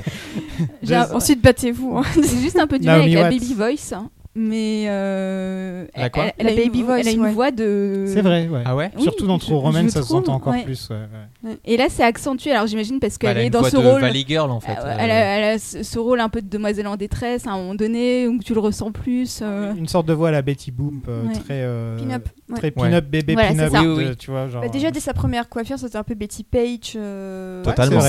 Totalement. même frange, donc ça, ça se tient. Et les flics sont toujours là à surveiller et à rien faire. Ils font Il y a se plaindre de leur boulot. Euh, Mi- Mister Eddie commence à se douter d'un truc. Mhm. Euh, on apprend qu'elle a rencontré un mec à Mox, Mox et c'est exactement la même histoire qu'elle dit que, que René disait au début du film, euh, quand elle disait qu'elle avait rencontré Andy. Et ce personnage d'Andy, c'est le seul qui fait un peu un crossover entre les deux, les deux mondes, Ouais, de sans changer de passerelle, euh. prénom ou sans, Ouais. sans quoi que ce soit. C'est le mec avec sa petite moustache dessinée, comme on a pu le voir. Je me disais, est-ce qu'il a Sa vraiment une moustache petite... à la John non, Waters. là. Ouais, voilà, John Waters euh, dans le même genre. Je sais pas le nom de cet acteur, mais je crois que je l'ai déjà vu dans d'autres trucs. Mais Oui, pareil. ça mais impossible rien. de- Ouais, J'aurais dû regarder, ouais. On a donc une scène euh, assez longue où, où Alice est forcée de se déshabiller devant Eddie et son crew. C'est quoi la musique? C'est Marilyn Manson, là hein? C'est I Put a Spell on You, c'est la, Ouais, c'est c'est- la c'est là où reprise il y de a- Manson, c'est- ouais. là où il y a Manson. Ouais, ouais, ouais. Euh, et quand tu t'imagines euh, Patricia Arquette, qui apparemment était très timide, de se retrouver devant plein plein de mecs Mm. comme ça, euh, ça doit vraiment pas être, euh, Bah, pas être génial pour elle. Pour moi, c'est vraiment la scène qui m'a beaucoup rappelé l'épisode qu'on avait fait euh, sur David Lynch, détective ou voyeur. Ah Et je trouve que ce film, à partir de cette scène-là, verse totalement dans le voyeur à 100%. Et en fait, ça m'a. J'ai compris où il voulait en venir, mais c'est un... c'est le film de Lynch où, où le... l'objectification féminine m'a le plus euh, dérangé. Ouais. Parce que j'ai trouvé que tu aurais pu t'en abstenir pour un bon tiers de ces scènes. En fait, je comprends où il veut en venir. Comme toujours, il y a quelque chose derrière ces scènes. Mais je, je, trouve qu'en fait, ça vire plus dans la gratuité qu'autre chose. Alors que pourtant, bah, la reprise de Manson est super, la mise en scène est super. Mais je, en fait, je trouve que c'est- de trop et que ça, ça sert pas grand chose si ce n'est montrer que, ah bah oui, les mecs, ils aiment bien déshabiller les meufs. Oui, ok, David, on a compris. Je, pense que tu aurais très bien pu exprimer ton point sans en arriver là. Donc, euh, je comprends la, valeur artistique de la scène, mais moralement, tu aurais re- retiré ça. Je trouve que le film aurait été le même. Euh, Tout à fait d'accord. Ouais, c'est vrai qu'ils ajoutent, euh, ils ajoutent ce délire où Alice est donc star du porno. euh, C'est et ça. pas mal de trucs dans le genre. Euh, mais on, quand, quand, quand il réfléchit, euh, Lynch il fait souvent ça hein, dans son cinéma. Tu regardes Twin Peaks The Return, il y a quand même pas mal de scènes où, euh, où c'est gratuit. Je pense à la scène où Mr. Seat se tue Daria par exemple, où elle est en, elle est en, en petite tenue euh, dans le lit. Oui. Et, euh, et lui, il, il la chope et il la tue. Quoi. Ouais. je Après- c'est aussi à il- la prostituée noire. euh, de- Jade, Jade, ouais. Ouais. Euh, Oui, il- après, en tout cas, euh, pour, ce- pour cette scène-là en particulier, je suis tout à fait d'accord avec toi. C'est peut-être ça qui fait la différence par rapport à d'autres scènes qui peuvent paraître un peu gratuites. C'est que là, vraiment, euh, elle aurait pu le raconter ou même ne pas le raconter. euh, ça aurait été la même chose parce que c'est son espèce de passé qui, qui est euh, constamment. euh, euh, comment dire euh, euh, elle, en, elle, elle en parle à demi-mot, ensuite on en voit des images un peu plus tard et tout. Euh, elle, elle en aurait pas parlé, on n'aurait pas eu cette espèce de flashback que ça aurait été exactement la même chose. Et c'est vrai que ouais, c'est un peu. On a compris le, le film est à travers les yeux de- du, du personnage et que et qu'il projette, euh, il projette ses, ses insécurités, il projette toute cette relation bizarre avec le désir et avec euh, euh, tout ça. Elle doit être Donc, terrifiée bon, de euh, voir sa femme être désirée par d'autres Oui, c'est personnes. ça, exactement, exactement. C'est pour ça que je peux, je peux comprendre ce que la scène veut dire, mais je trouve que c'est vraiment la manière qui pêche là pour le coup. Mm. euh. C'est très long. Oui. Bah là, c'est le ralenti avec la musique. euh, Ouais. Oui. Voilà, et puis pour le coup, je trouve qu'il y a effectivement une utilité à raconter cette violence, euh, mais euh, là, je trouve en plus le fait que il y a un espèce de changement dans le personnage où au début on la sent victime, après elle y prend du plaisir. Enfin, il y a une espèce de projection là-dessus qui me dérange un peu et euh, et l'autre moment qui m'a dérangé, moi clairement, c'est dans la première scène de sexe où euh, il y a ce ralenti sur ses seins qui bougent et là je me suis dit vraiment c'était pas nécessaire non plus. Jiggle, jiggle, Vraiment, jiggle. ouais. C'est Voilà. c'est ce que je me suis dit. Ah, c'est Non. le, c'est le, c'est le regard Non, du personnage. On aurait cru voir Sugar, c'est la scène dans la piscine. La caméra est de biais en fait. Oui, elle est, Oui. oui, c'est vrai qu'elle le est de côté, biais. donc on Oui, est c'est même vrai. pas, c'est même pas comme s'il était au-dessus d'elle. Oui, c'est vrai. Euh, là, ça m'a vraiment paru complètement inutile, quoi.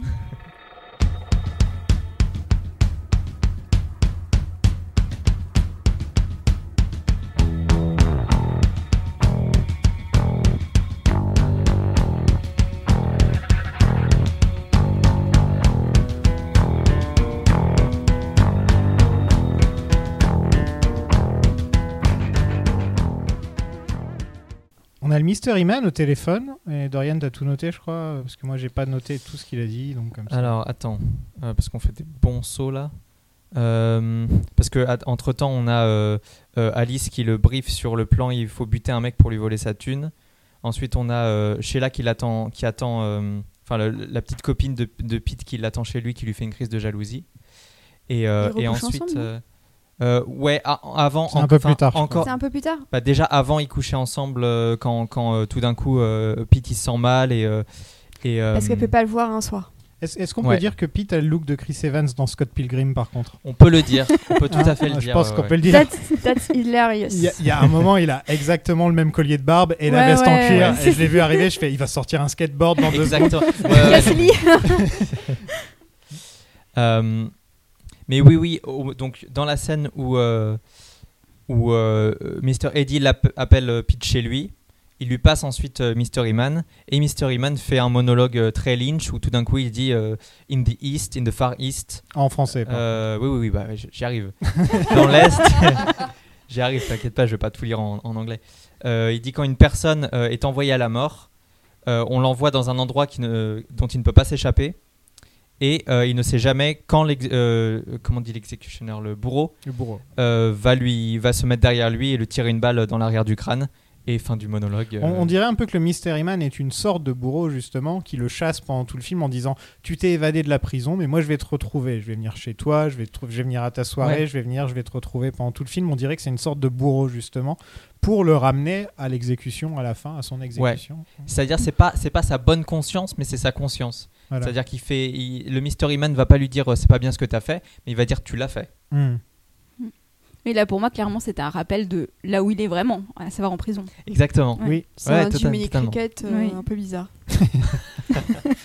Jiminy Mais- Cricket Meilleure comparaison. Tout, tout, tout fait sens c'est désormais. pas, c'est pas Lynch qui avait dit que son fils, quand il était bébé, ressemblait à Jiminy Oui. Cricket c'est le premier truc qu'il a dit de son gosse. Il a dit He il, a- looked just il like ressemblait. Jiminy Cricket J'avais oublié ça. On a un petit instant Rammstein. Ah. Rammstein. Ce qu'on a écouté tout à l'heure, euh, c'était assez sympa. Euh, pendant ce temps-là, on a, euh, on a, euh, on a Patricia Arquette qui fait un porno avec un démon. C'est ça, c'est un démon. On voit pas vraiment son visage, mais Ouais, il m'a Oui, fait penser au démon dans le film Haxan, euh, la sorcellerie à travers les âges, qui est un, un film des c'est le film que euh, t'as sur ta table de chevet. ça. oui. oui. Euh, c'est un film que j'aime beaucoup. euh, de, de- il me semble que c'est 1900. Euh, je sais plus si c'est. dans les années 10 ou début 20 euh, par, un, par un mec qui s'appelle euh, Christensen et, et c'est un film sur en fait bah, littéralement la malheureusement non. Sur la sorcellerie à travers les âges et il y a un très bon mec déguisé en démon et ça m'a vraiment on aurait dit une, la parodie porno de Axan en fait. J'ai fait ah bah dis donc Euh, Andy est là, il meurt en sautant sur une table. hein, Personne lui avait rien demandé. mais- alors déjà il se prend un coup de, de, euh, de statut euh, Oui, africain qui est vraiment le délire des gens riches blancs C'est marrant, qui j'ai- achètent ah, de j'avais l'art l'impression que c'était un award, une sorte de prix ou un truc comme ça qu'on lui avait. Non, ça non, c'est vraiment une statue, euh, c'est une statue euh, noire de, qui, qui a l'air d'être très inspirée par euh, l'art africain.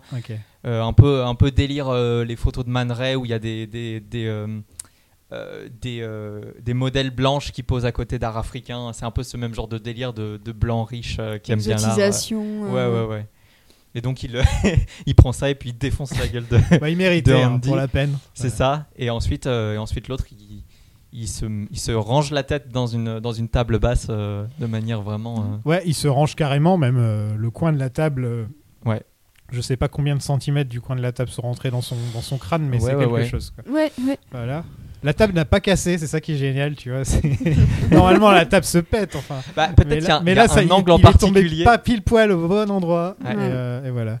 Donc Andy, qui était notre seul lien entre les deux mondes, bah, il est mort. Euh, Ouais. Et il est mort en vrai, hein, apparemment. Ah, ah bon? De quoi? Il meurt en vrai, Andy, ou pas? C'est-à-dire en vrai.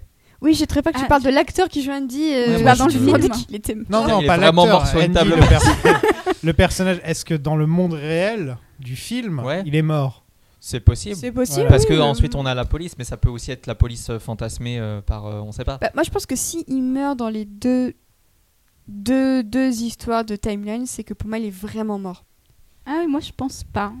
En fait, je pense qu'il est tellement dans, dans cette réalité alternative qui est justement un moyen de se venger de tous ces gens qui l'ont fait souffrir, enfin, qui l'ont fait souffrir entre guillemets, euh, dans la vraie vie, que du coup c'est normal que ce personnage ait une fin atroce, mais comme euh, Mr. Eddie, euh, Bah, non, en, je sais pas. en fait, je suis d'accord avec vous deux parce que dans ma tête, euh, dans ma tête, euh, le gars est donc ce, ce, ce gars, ce, ce Fred qui est frustré par euh, par sa femme qui le trompe, par euh, par son ego qui a été euh, qui a C'est été c'est avec complètement lui qu'elle le, trompe en plus. C'est avec Andy, ouais, ouais. Ouais, voilà. Euh, à mon, enfin, moi, ma petite théorie, c'est que avant d'aller euh, de se retrouver en tôle, ben, il a buté ces deux mecs-là et sa femme, et puis euh, voilà Mm. quoi. Qui n'a jamais. Qui n'a jamais quoi. Qui n'a jamais tué deux mecs et sa femme. Plein de gens, et heureusement.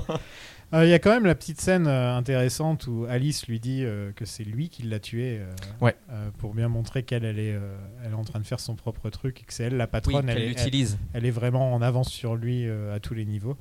Bah, elle Euh, l'utilise. parce que lui, c'est un peu un James. hein. Voilà. Totalement. C'est c'est intéressant la différence d'âge entre, euh, entre les deux parce Ouais. que lui, il est censé avoir 24 ans et on se doute que Patricia Arquette, euh, elle devait déjà avoir la trentaine bien entamée à ce moment-là. Déjà Non, il me semble qu'elle avait, euh, Ah qu'elle avait à peine était 30 encore- ans ou 29. Ouais, voilà. mais lui, il fait vraiment gamin. Il fait vraiment Lui, il gamin. Et je- vraiment, je, trouve que euh, ça se, du se lycée. sent et qu'il y a vraiment cette, euh, cette dominance féminine sur, euh, sur l'homme. Et ça m'a un peu rappelé la dynamique entre euh, Isabella Rossellini et Kamala Khan dans Blue Velvet, où c'est clairement une femme qui a, qui a un ascendant sur un, un jeune homme beaucoup plus jeune qu'elle. Alors oui, mais euh, le personnage d'Isabella Rossellini est beaucoup plus en détresse et elle a besoin de lui. Oui, alors oui, que oui. là, clairement, elle l'utilise. Mm. Dès le départ, elle va le chercher parce Oui. qu'elle se dit c'est mon, c'est mon ticket pour sortir de cette vie-là. Oui.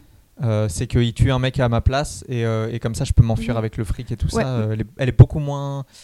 Elle a beaucoup. Enfin, elle a besoin de lui, mais pas de la même manière. Oui, oui, mais euh, moi je pensais plus à, à la différence d'âge entre les deux Ouais, qui, ouais, me, ouais, totalement. qui me rappelait les deux. Je trouvais ça intéressant parce que d'habitude c'est toujours le cliché de. Et là aussi on voit que euh, Mr. Eddie est beaucoup plus vieux que, euh, que Alice et du coup il y a ces différences d'âge que je trouve intéressantes dans les dynamiques des personnages qui sont aussi dominés chacun par, euh, par l'âge, leur différence Mhm. d'âge.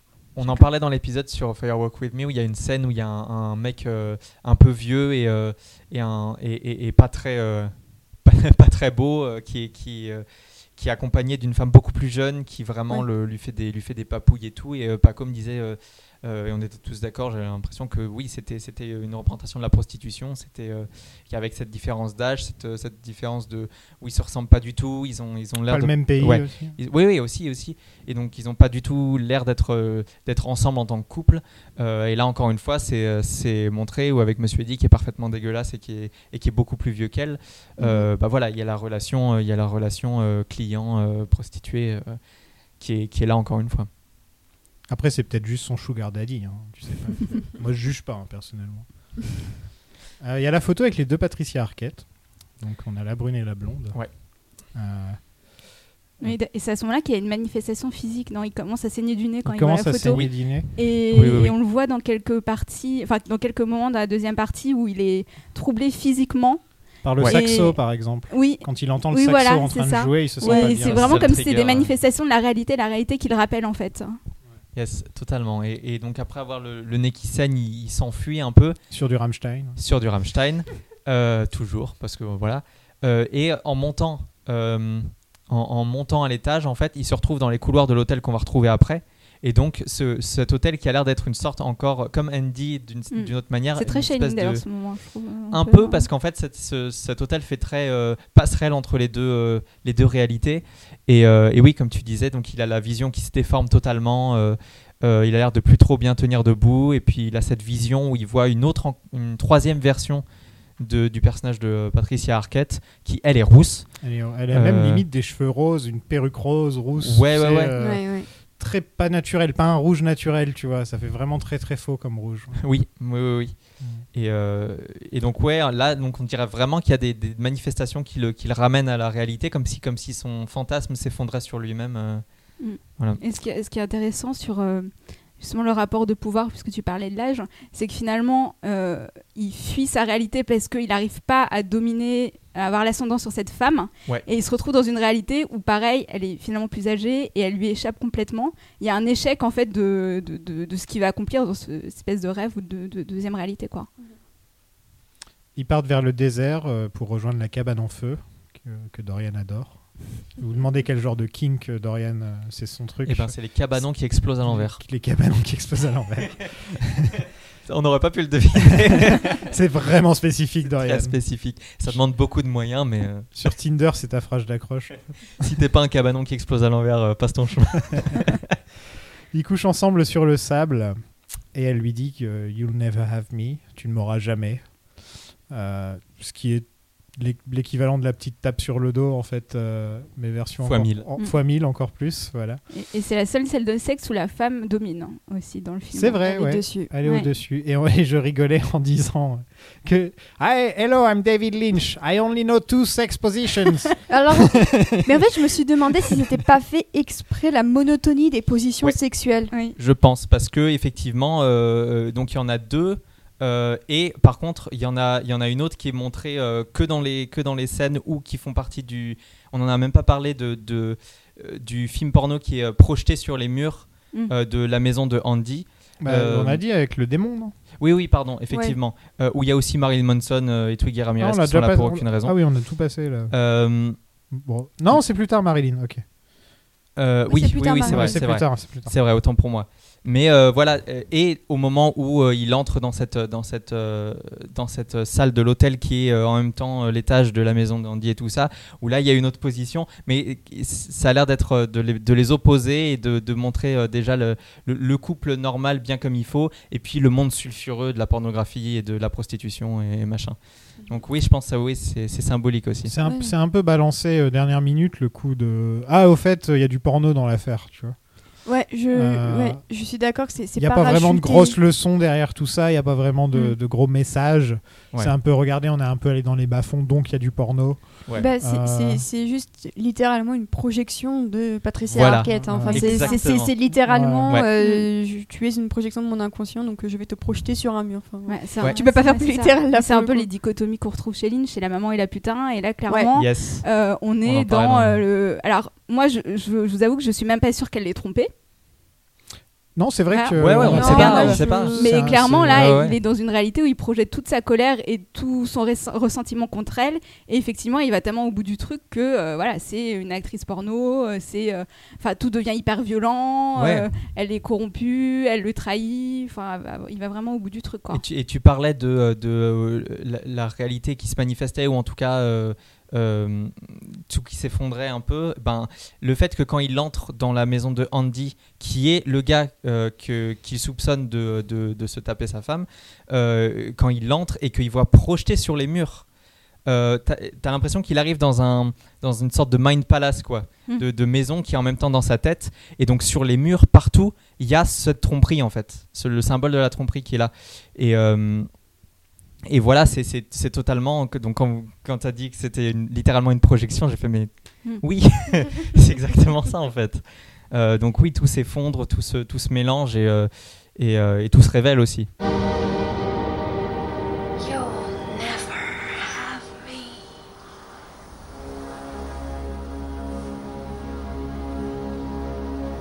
Fred est de retour. Euh, donc voilà, il est, il est là. Euh, on a Mystery Man qui apparaît dans la voiture, puis, euh, puis de- devant la cabane. Mhm. Euh, et il fait très peur avec sa caméra euh, par la suite. Ouais, dit pour l'instant, pour l'instant, il lui, il lui sourit et puis il rentre dans la cabane. Ouais. Donc Fred, il, remet son, son pantalon très vite pour dire ah là là, il va se passer un truc. Et ensuite, il lui dit quand, quand il rentre dans le cabanon, Fred il lui dit mais elle est où, elle est où Alice? Et il lui dit mais son nom c'est pas Alice, son nom c'est René. Et c'est quoi ton nom? C'est quoi ton putain de nom? Mm. Et, euh, et ensuite, il le poursuit avec la caméra, donc il le poursuit avec la vérité. Et Fred il fait non et, euh, et il fuit en voiture. Non, mais Voilà. Lynch, Lynch aime beaucoup euh, fermer ses films sur une question un peu. Il y a une tendance. euh, Ouais, après il se passe. What year il- is it? Voilà, et What Year Is It? Oh la vache. Et souvent, Oh, is Annie Ouais. Euh, Oui. Tu vois, si tu réfléchis, il y a souvent. Ah, Là, c'est ouais. pas vraiment la Là, dernière c'est pas scène. la fin. C'est pas la il dernière scène. petit truc Mais c'est la dernière de chose entre, entre le, le Mystery Man et lui. Ouais. C'est un peu ce qui- c'est c'est la résolution de l'histoire là, voilà. Oui. Et, euh, et le fait que la question c'est une question aussi bête que qui es-tu? C'est toujours des questions un peu mondaines. What year is it? C'est un peu pareil. Ouais. Dans quelle année on est? T'es censé le savoir ce genre de choses en fait. T'es Ouais. censé savoir ton nom et en quelle année on est. C'est les deux. Et qui est président? C'est les trois choses que tu es censé savoir. Oui. et, euh, Ouais, c'est vrai. et, et au final, j'ai- ouais, j'aime bien le, le côté euh, toujours la question mondaine comme ça de, de- Ouais. de Lynch qui prend beaucoup de poids, qui est vraiment euh, qui résonne parce qu'au final, il sait pas qui il est.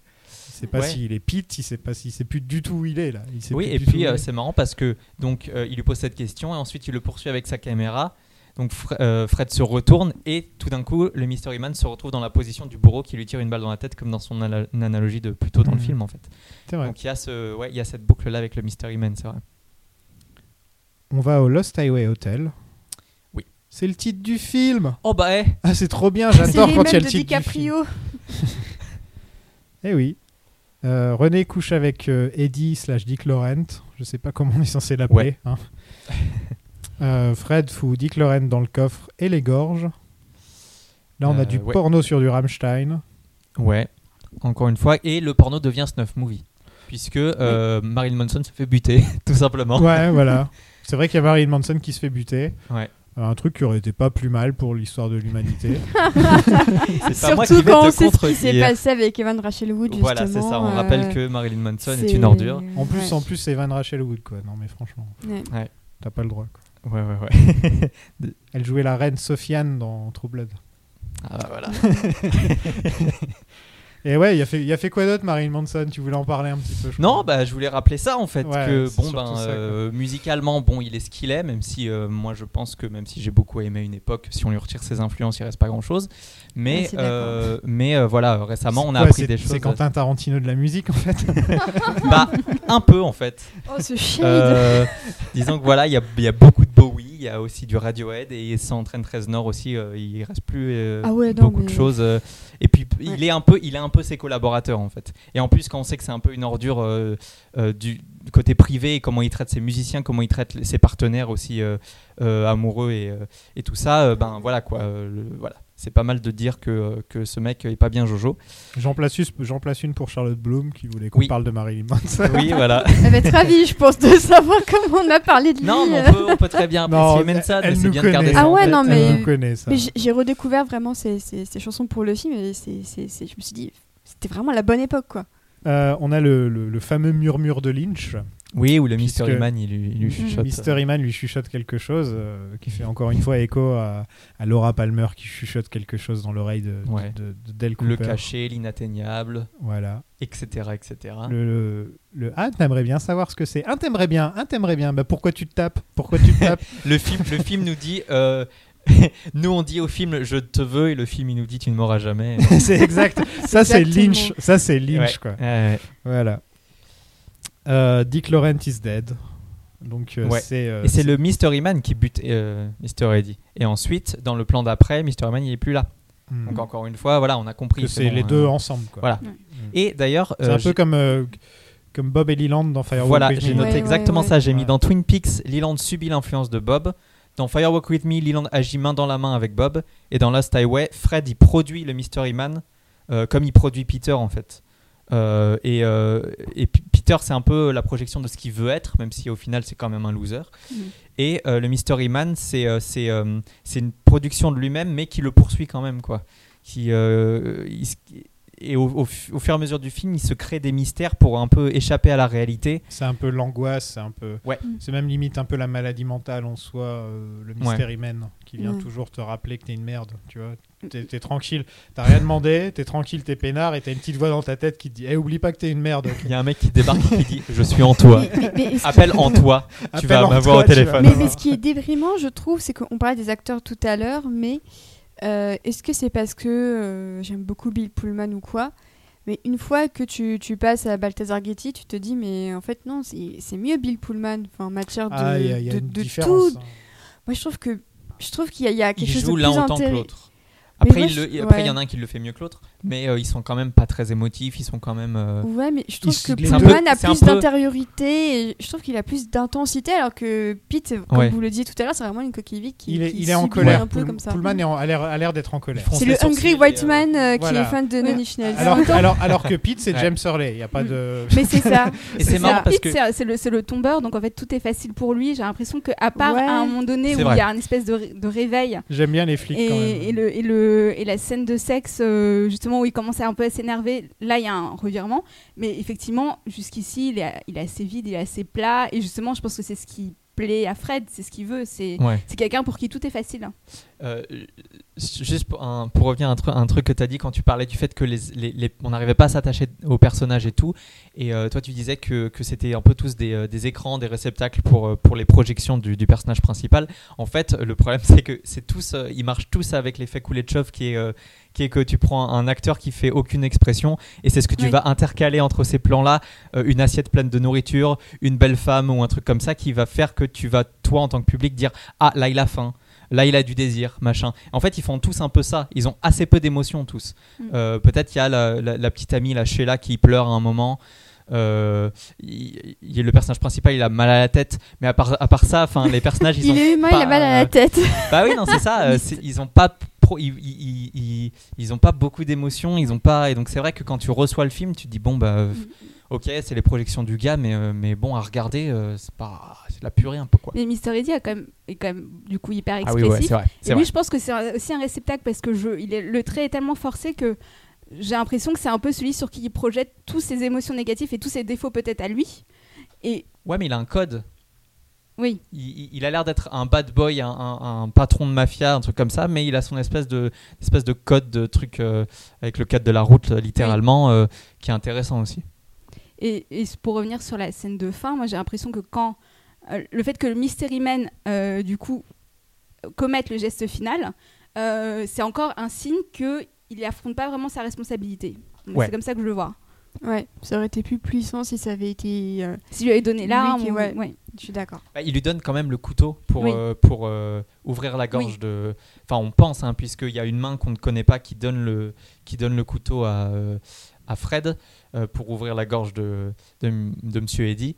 Euh, mais ensuite, il y a Mystery Man qui, qui, qui apparaît. Donc, euh, oui, en fait. euh, Et là, le film fait donc une boucle parfaite, puisqu'on Ouais. arrive, euh, on arrive à lui-même qui se dit à lui-même que Dick Laurent is dead, et que donc en fait, on était, euh, Ouais. on est vraiment dans une boucle temporelle euh, qui se crée lui, il oublie le ça. lendemain ce qui s'est passé, C'est ça. et euh, en tout cas dans son rêve, euh, dans sa folie, parce que je pense qu'il a aussi, il, est- il a aussi sombré totalement. Tu veux euh, dire qu'il est dérangé?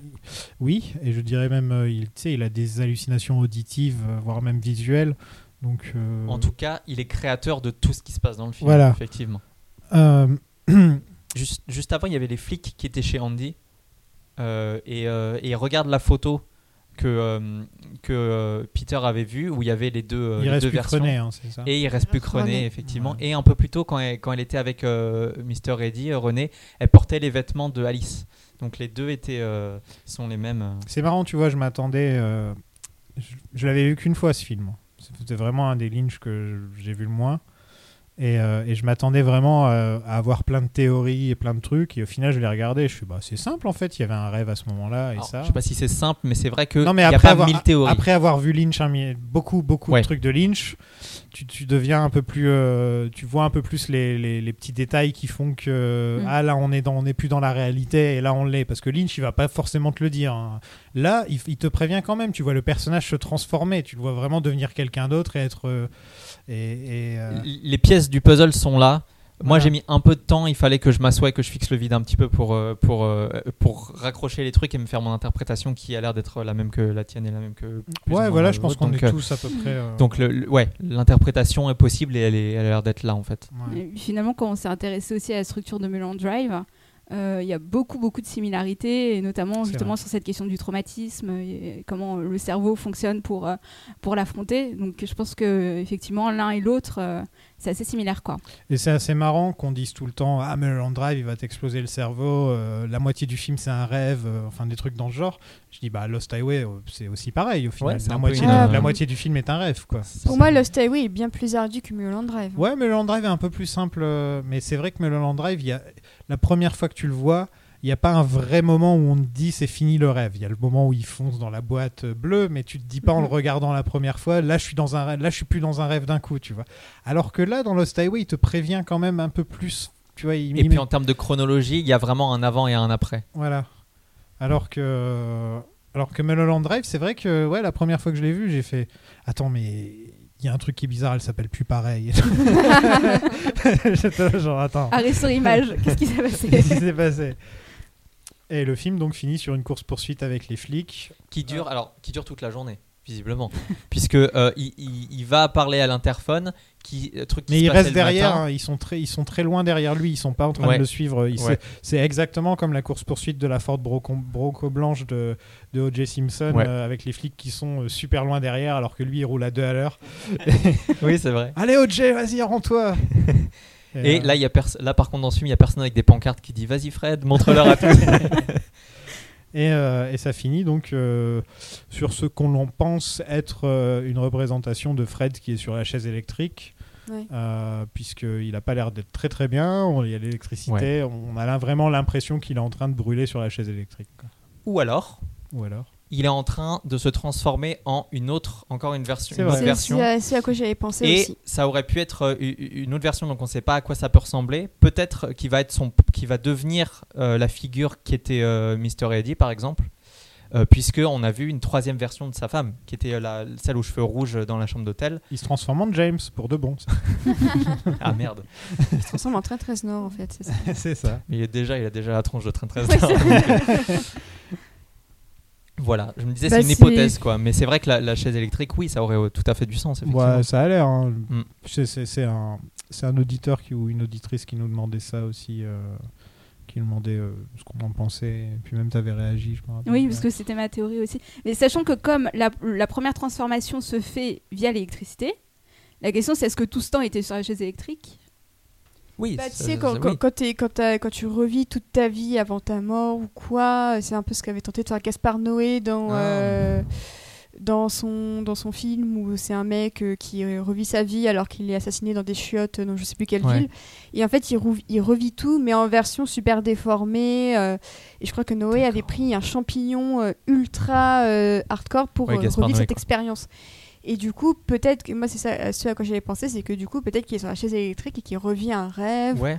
Mais non, Un mais truc ça, du ça a vachement de sens ce que tu dis parce qu'il revit sa vie, mais il a dit plus tôt dans le film qu'il aimait pas euh, les vidéos parce que ça Ouais. relatait la, la- la vérité et lui préfère se rappeler de ses souvenirs comme il le veut. C'est Donc ça. c'est ça en fait, la, Mm. la vie qu'il voit défiler devant ses yeux, c'est ce qu'il s'est imaginé pour lui-même et c'est euh, ce qu'on a vu dans la deuxième partie Je du crois que film. c'est Enter the Void, le film de Gaspard Ah, Noé. fameux. ouais, Et il avait pris des champignons qui venaient du Tibet apparemment. euh.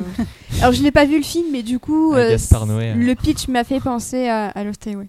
Oh là là. Bon, on a fait le tour. Euh, Eh bien, oui. Le film, le film est fini. Euh, Qu'est-ce que vous avez pensé du film? On va faire un petit tour de table. Dorian? Euh, donc moi c'était euh, la seconde fois où je le voyais. Attends, pour remettre dans le contexte, c'est le premier Lynch que tu as vu, si je me trompe pas? Oui. C'est ça qui t'a un peu dit Ah, j'aimerais bien, j'aimerais bien voir un En peu ce que ce mec-là. Non, en fait, c'est le premier que j'ai vu et à cette époque-là, j'a- j'accrochais pas du tout à son esthétique en fait. Et donc quand j'ai vu le film, je me suis dit l'histoire est, est ok, je- ça va, mais l'esthétique j'accroche pas. Et euh, j'ai laissé euh, euh, Lynch tranquille pendant quelques années jusqu'à ce que je mette le nez dans Twin Peaks, qui a été ma vraie porte d'entrée, au, le moment où j'ai complètement changé de, manière de recevoir l'œuvre de Lynch, où j'ai beaucoup plus accroché à son esthétique, ou ses esthétiques. Et donc là, quand j'ai vu le film, j'ai vraiment, j'ai vraiment aimé la manière dont c'était fait. J'ai beaucoup plus compris, en tout cas j'ai pu trouver une interprétation pour l'histoire et tout ça, mais je reste partagé pour d'autres raisons maintenant. Voilà, c'est-à-dire euh, ce qu'il raconte, euh, euh, la manière dont c'est fait, quand tu parlais de longueur, Océane, quand tu parlais de, est-ce qu'il y avait des, scènes qui étaient nécessaires ou pas, bon voilà, je c'est pas mon Lynch préféré, c'est un Lynch que j'aime bien pour certaines raisons, il y, a des, il y a des plans qui sont très forts, qui restent en tête, il y a une BO superbe, mais voilà quoi. C'est marrant, on, dit que le film a des, on dit que le film a des longueurs, ce, qui, est un truc qu'on qu'on ne reprocherait pas au, au, au Lynch de plus tard. Par exemple, dans, dans The Return, je vais encore citer The Return, mais il, Moi je vais le reprocher qu'il y Il y a des longueurs quand même. il y, a des- il y a- Return. il y a- il y a des longueurs, mais, mais par moments, ça fait partie du truc. quoi. Peut-être parce que c'est c'est que c'est télévisuel plus que cinéma. Je suis Ouais, je désolé. pense que c'est ça. Ouais. Ouais, je pense que c'est ça. On, C'est a- ça. on est plus posé tranquillement. Ouais, euh, c'est différent. alors que là, on se dit, bon, allez, euh, je- Ouais, ça dit rien de plus, ouais. peut-être. Puis tu peux tout ça, ça dure une heure, tu peux toujours arrêter et puis reprendre le deuxième épisode plus tard. T'es pas obligé. Il y a rien qui te force à binge. Ah, et les Ouais, gens, il y a rien qui vous force à binge. hein. Le faites pas si vous voulez pas. hein. Surtout The Return, la vache. C'est intense hein, comme. Ouais, binge, voilà, prenez votre souviens, temps, moi, écoutez, Ouais. écoute- écoutez le podcast à chaque Moi, épisode. moi, c'était deux épisodes par jour pour The Return. Ouais. Et c'était bien. C'était Moi, cool. c'était un par semaine. Ah. Oui, je trouve c'est un bon rythme. hein. Bah, c'était quand il s'était diffusé, donc Mm. c'était comme ça. Bah non, c'était deux par semaine du coup, non Non, non. Ils n'en diffusaient pas deux Ils par ont- ils semaine en Non, ont il y a que le diffusé. premier qui Ouais. était. Ah, et le final le premier aussi. et le final, le et final, Ah, ouais. ouais. d'accord, oui. Ouais, ouais. Et ils ont aussi balancé quatre épisodes en ligne euh, dès le début. Ok. Donc euh, on avait pris de l'avance, c'était ça le problème. Au bout de la quatrième semaine, il passait que le quatrième épisode et toi tu l'avais déjà vu. et donc- Mhm. Enfin voilà. Océane, qu'est-ce que tu penses du film? Euh, et ben je le trouve assez inégal aussi. euh, On va se faire des amis, putain. Bah, en, en fait, je, je trouve que euh, visuellement, il y, a- il y a des choses extrêmement fortes. euh, que euh, en musicalement, c'est un des plus aboutis euh, de Lynch. Après, je, je trouve qu'il est parfois trop long pour ce qu'il est, surtout dans son dernier acte. Que sa représentation euh, des femmes est, pose vraiment problème dans, dans, dans ce film. Que d'habitude, on peut trouver beaucoup d'excuses à Lynch parce qu'il y a toujours une, un sens derrière tout ça. Mais là, je trouve que ça vire dans la gratuité qui n'était pas forcément euh, indispensable. Euh, après, pour son casting, moi vraiment, je retiens, euh, je retiens surtout Bill Pullman. hein, J'avoue, honnêtement, qui moi, qui a une présence qui me fascine vraiment dans le film. Je saurais pas expliquer pourquoi. Enfin, Qui si. ressemble à Très 13 Nord. Voilà. Et mon copain a dit qu'il ressemblait parfois à Robert De Niro sur certaines mimiques, donc je laisse ça à mon, à mon Ah. copain. Voilà. Moi, je, je, je, je répète ce qu'il dit. Je, je, Son, opinion ne. je n'a- je n'approuve pas forcément, mais. On va, on Mais, va juste ouais. mettre lu. Voilà. lui, voilà. Accusé de réception. Excusez de réception. Mais euh, après aussi, voilà, effectivement, je trouve que le casting est peut-être pas le plus marquant de chez un Lynch, même si il faut connaître à Patricia Arquette d'arriver à se, à se mettre en danger. Euh, Et elle fait très bien ce qu'il lui a demandé. elle le fait, tr- elle fait très bien. Après, c'est les juste, acteurs font. c'est juste que ce qu'elle lui a, ce qu'il lui a demandé est pas, pas Ouais. idéal. Ouais. Donc euh, c'est vrai que j'en retiens un propos sur tout ce qui est jalousie, couple assez intéressant. Grosse misogynie du personnage principal. voilà, c'est comme comme si Clouseau avait réussi à aller jusqu'au bout de son enfer. Mhm. J'y ai un peu pensé. Totalement. Donc euh, il y a des thématiques très intéressantes, mais je trouve que c'est c'est c'est vraiment un film d'entre-deux, comme tu disais tout à l'heure, Norine. Mm. Et en fait, je trouve que ça se, ça se voit. C'est un peu un film, pas un film bâtard, mais presque par, certains, par certaines coutures. Euh, cela dit, euh, c'est pas un film que je déconseillerais parce que je pense qu'il fait totalement partie de la filmo de Lynch, qu'il représente très très bien ce qu'il y a dans la tête euh, du monsieur, et puis qu'il y a vraiment quand même quelques moments très très forts, et rien que pour ça, euh, ça mérite quand même euh, 2h15 de votre temps. Norine, Non, je, suis, euh, je suis assez d'accord avec ce qui a été dit. Moi, c'est un film qui, auquel je suis attachée parce que euh, l'expérience que j'ai vécue en le voyant la première fois m'est restée. Donc, je pense qu'il y a quelque chose d'un peu personnel euh, entre moi et Lost Highway.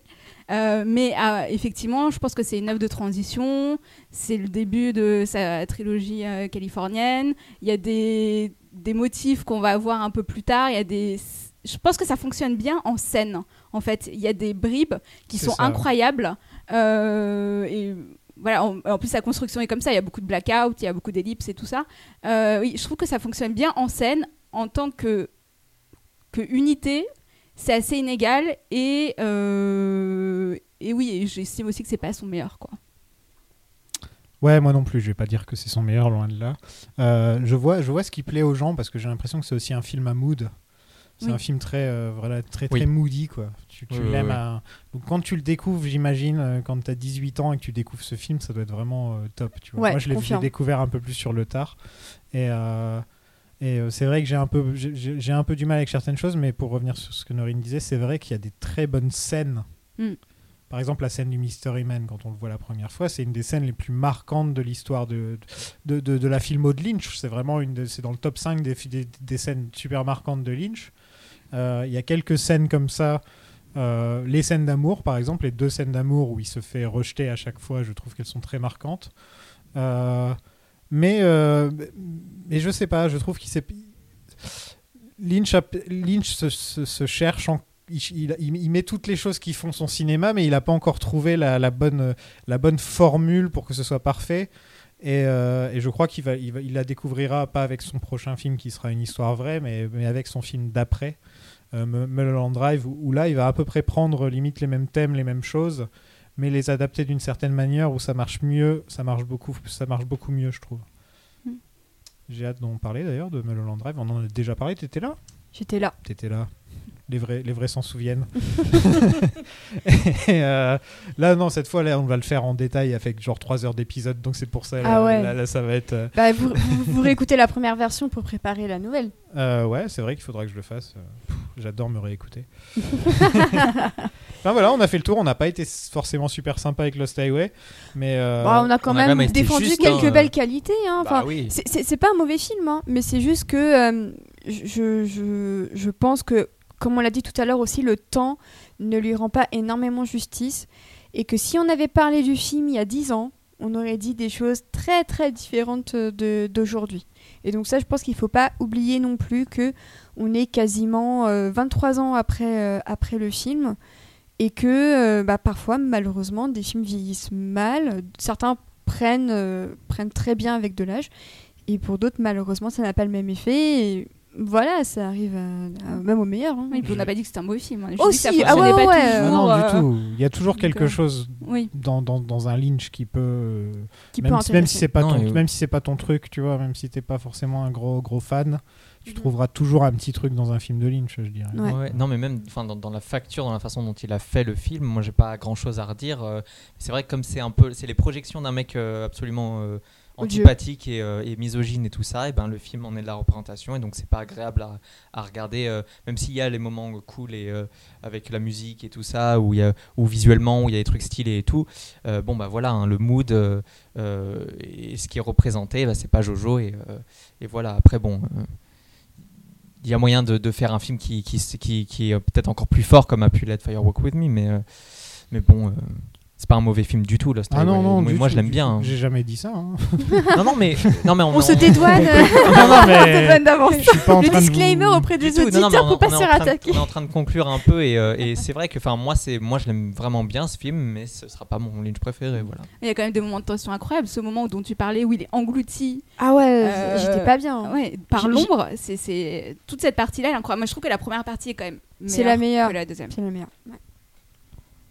Euh, bah voilà, on a fait le tour. Euh, Yes. On se retrouve euh, peut-être la semaine prochaine, peut-être plus tard, on ne sait pas, euh, pour vous parler d'une histoire vraie. on va faire vraiment une ambiance différente. Direction la campagne. on va dire, on va Ouais. vers la campagne sur nos, nos tondeuses à gazon. Euh, on va regarder ça sur Disney Parce que vrai. oui, le film est disponible sur Disney donc si vous l'avez jamais vu, allez-y. Euh, ouais, et ensuite on fera Mulholland Drive, hein, là ce sera autre chose.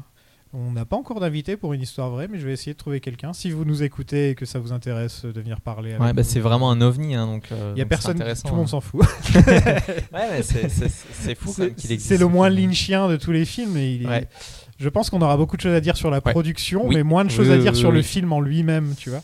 Ouais. Et, euh, On verra peut-être Ouais, ouais, en le ça- revoyant. Ce, euh, sera sûrement choses, euh, sympa. ouais. Euh, merci à vous deux d'être venus. Merci Euh, pour l'invitation. Donc, euh, Océane, on peut te retrouver où? Euh, bah, son podcast, donc le Lemon Adaptation Club, et euh, sur Twitter, at OctaneXit. Je poste beaucoup de photos de mon chat Bowie en ce moment. Ok. Et Norine? Et moi sur euh, Vanity Fair ou sur Twitter, at Norine avec euh, plusieurs E et deux I, je crois, truc comme ça. Plus. Vous me retrouverez, je pense. À la semaine prochaine, tout le monde. Salut. Salut. Salut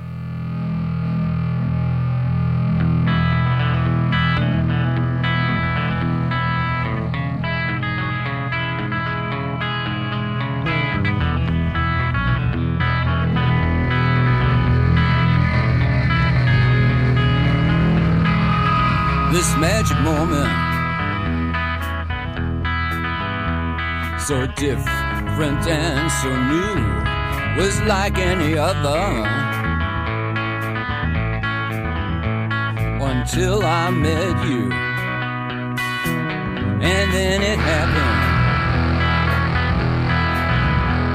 It took me by surprise. I knew that you felt it too.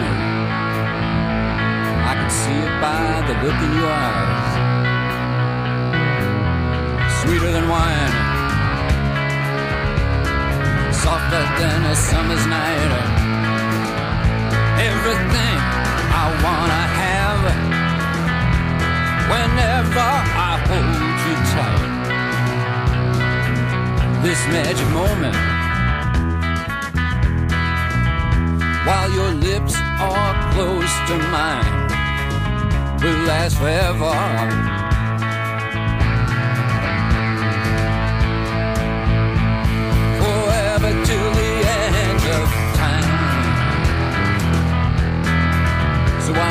Dance with me? Hey. Why won't you dance with me? This magic moment. so different and so new was like any other until I met you and then it happened you know it took me by surprise I knew that you felt it too Mm, by the look in your eyes sweeter than wine. Ooh, softer than a summer's night. Everything I want, I have. Whenever I hold you tight, this magic moment.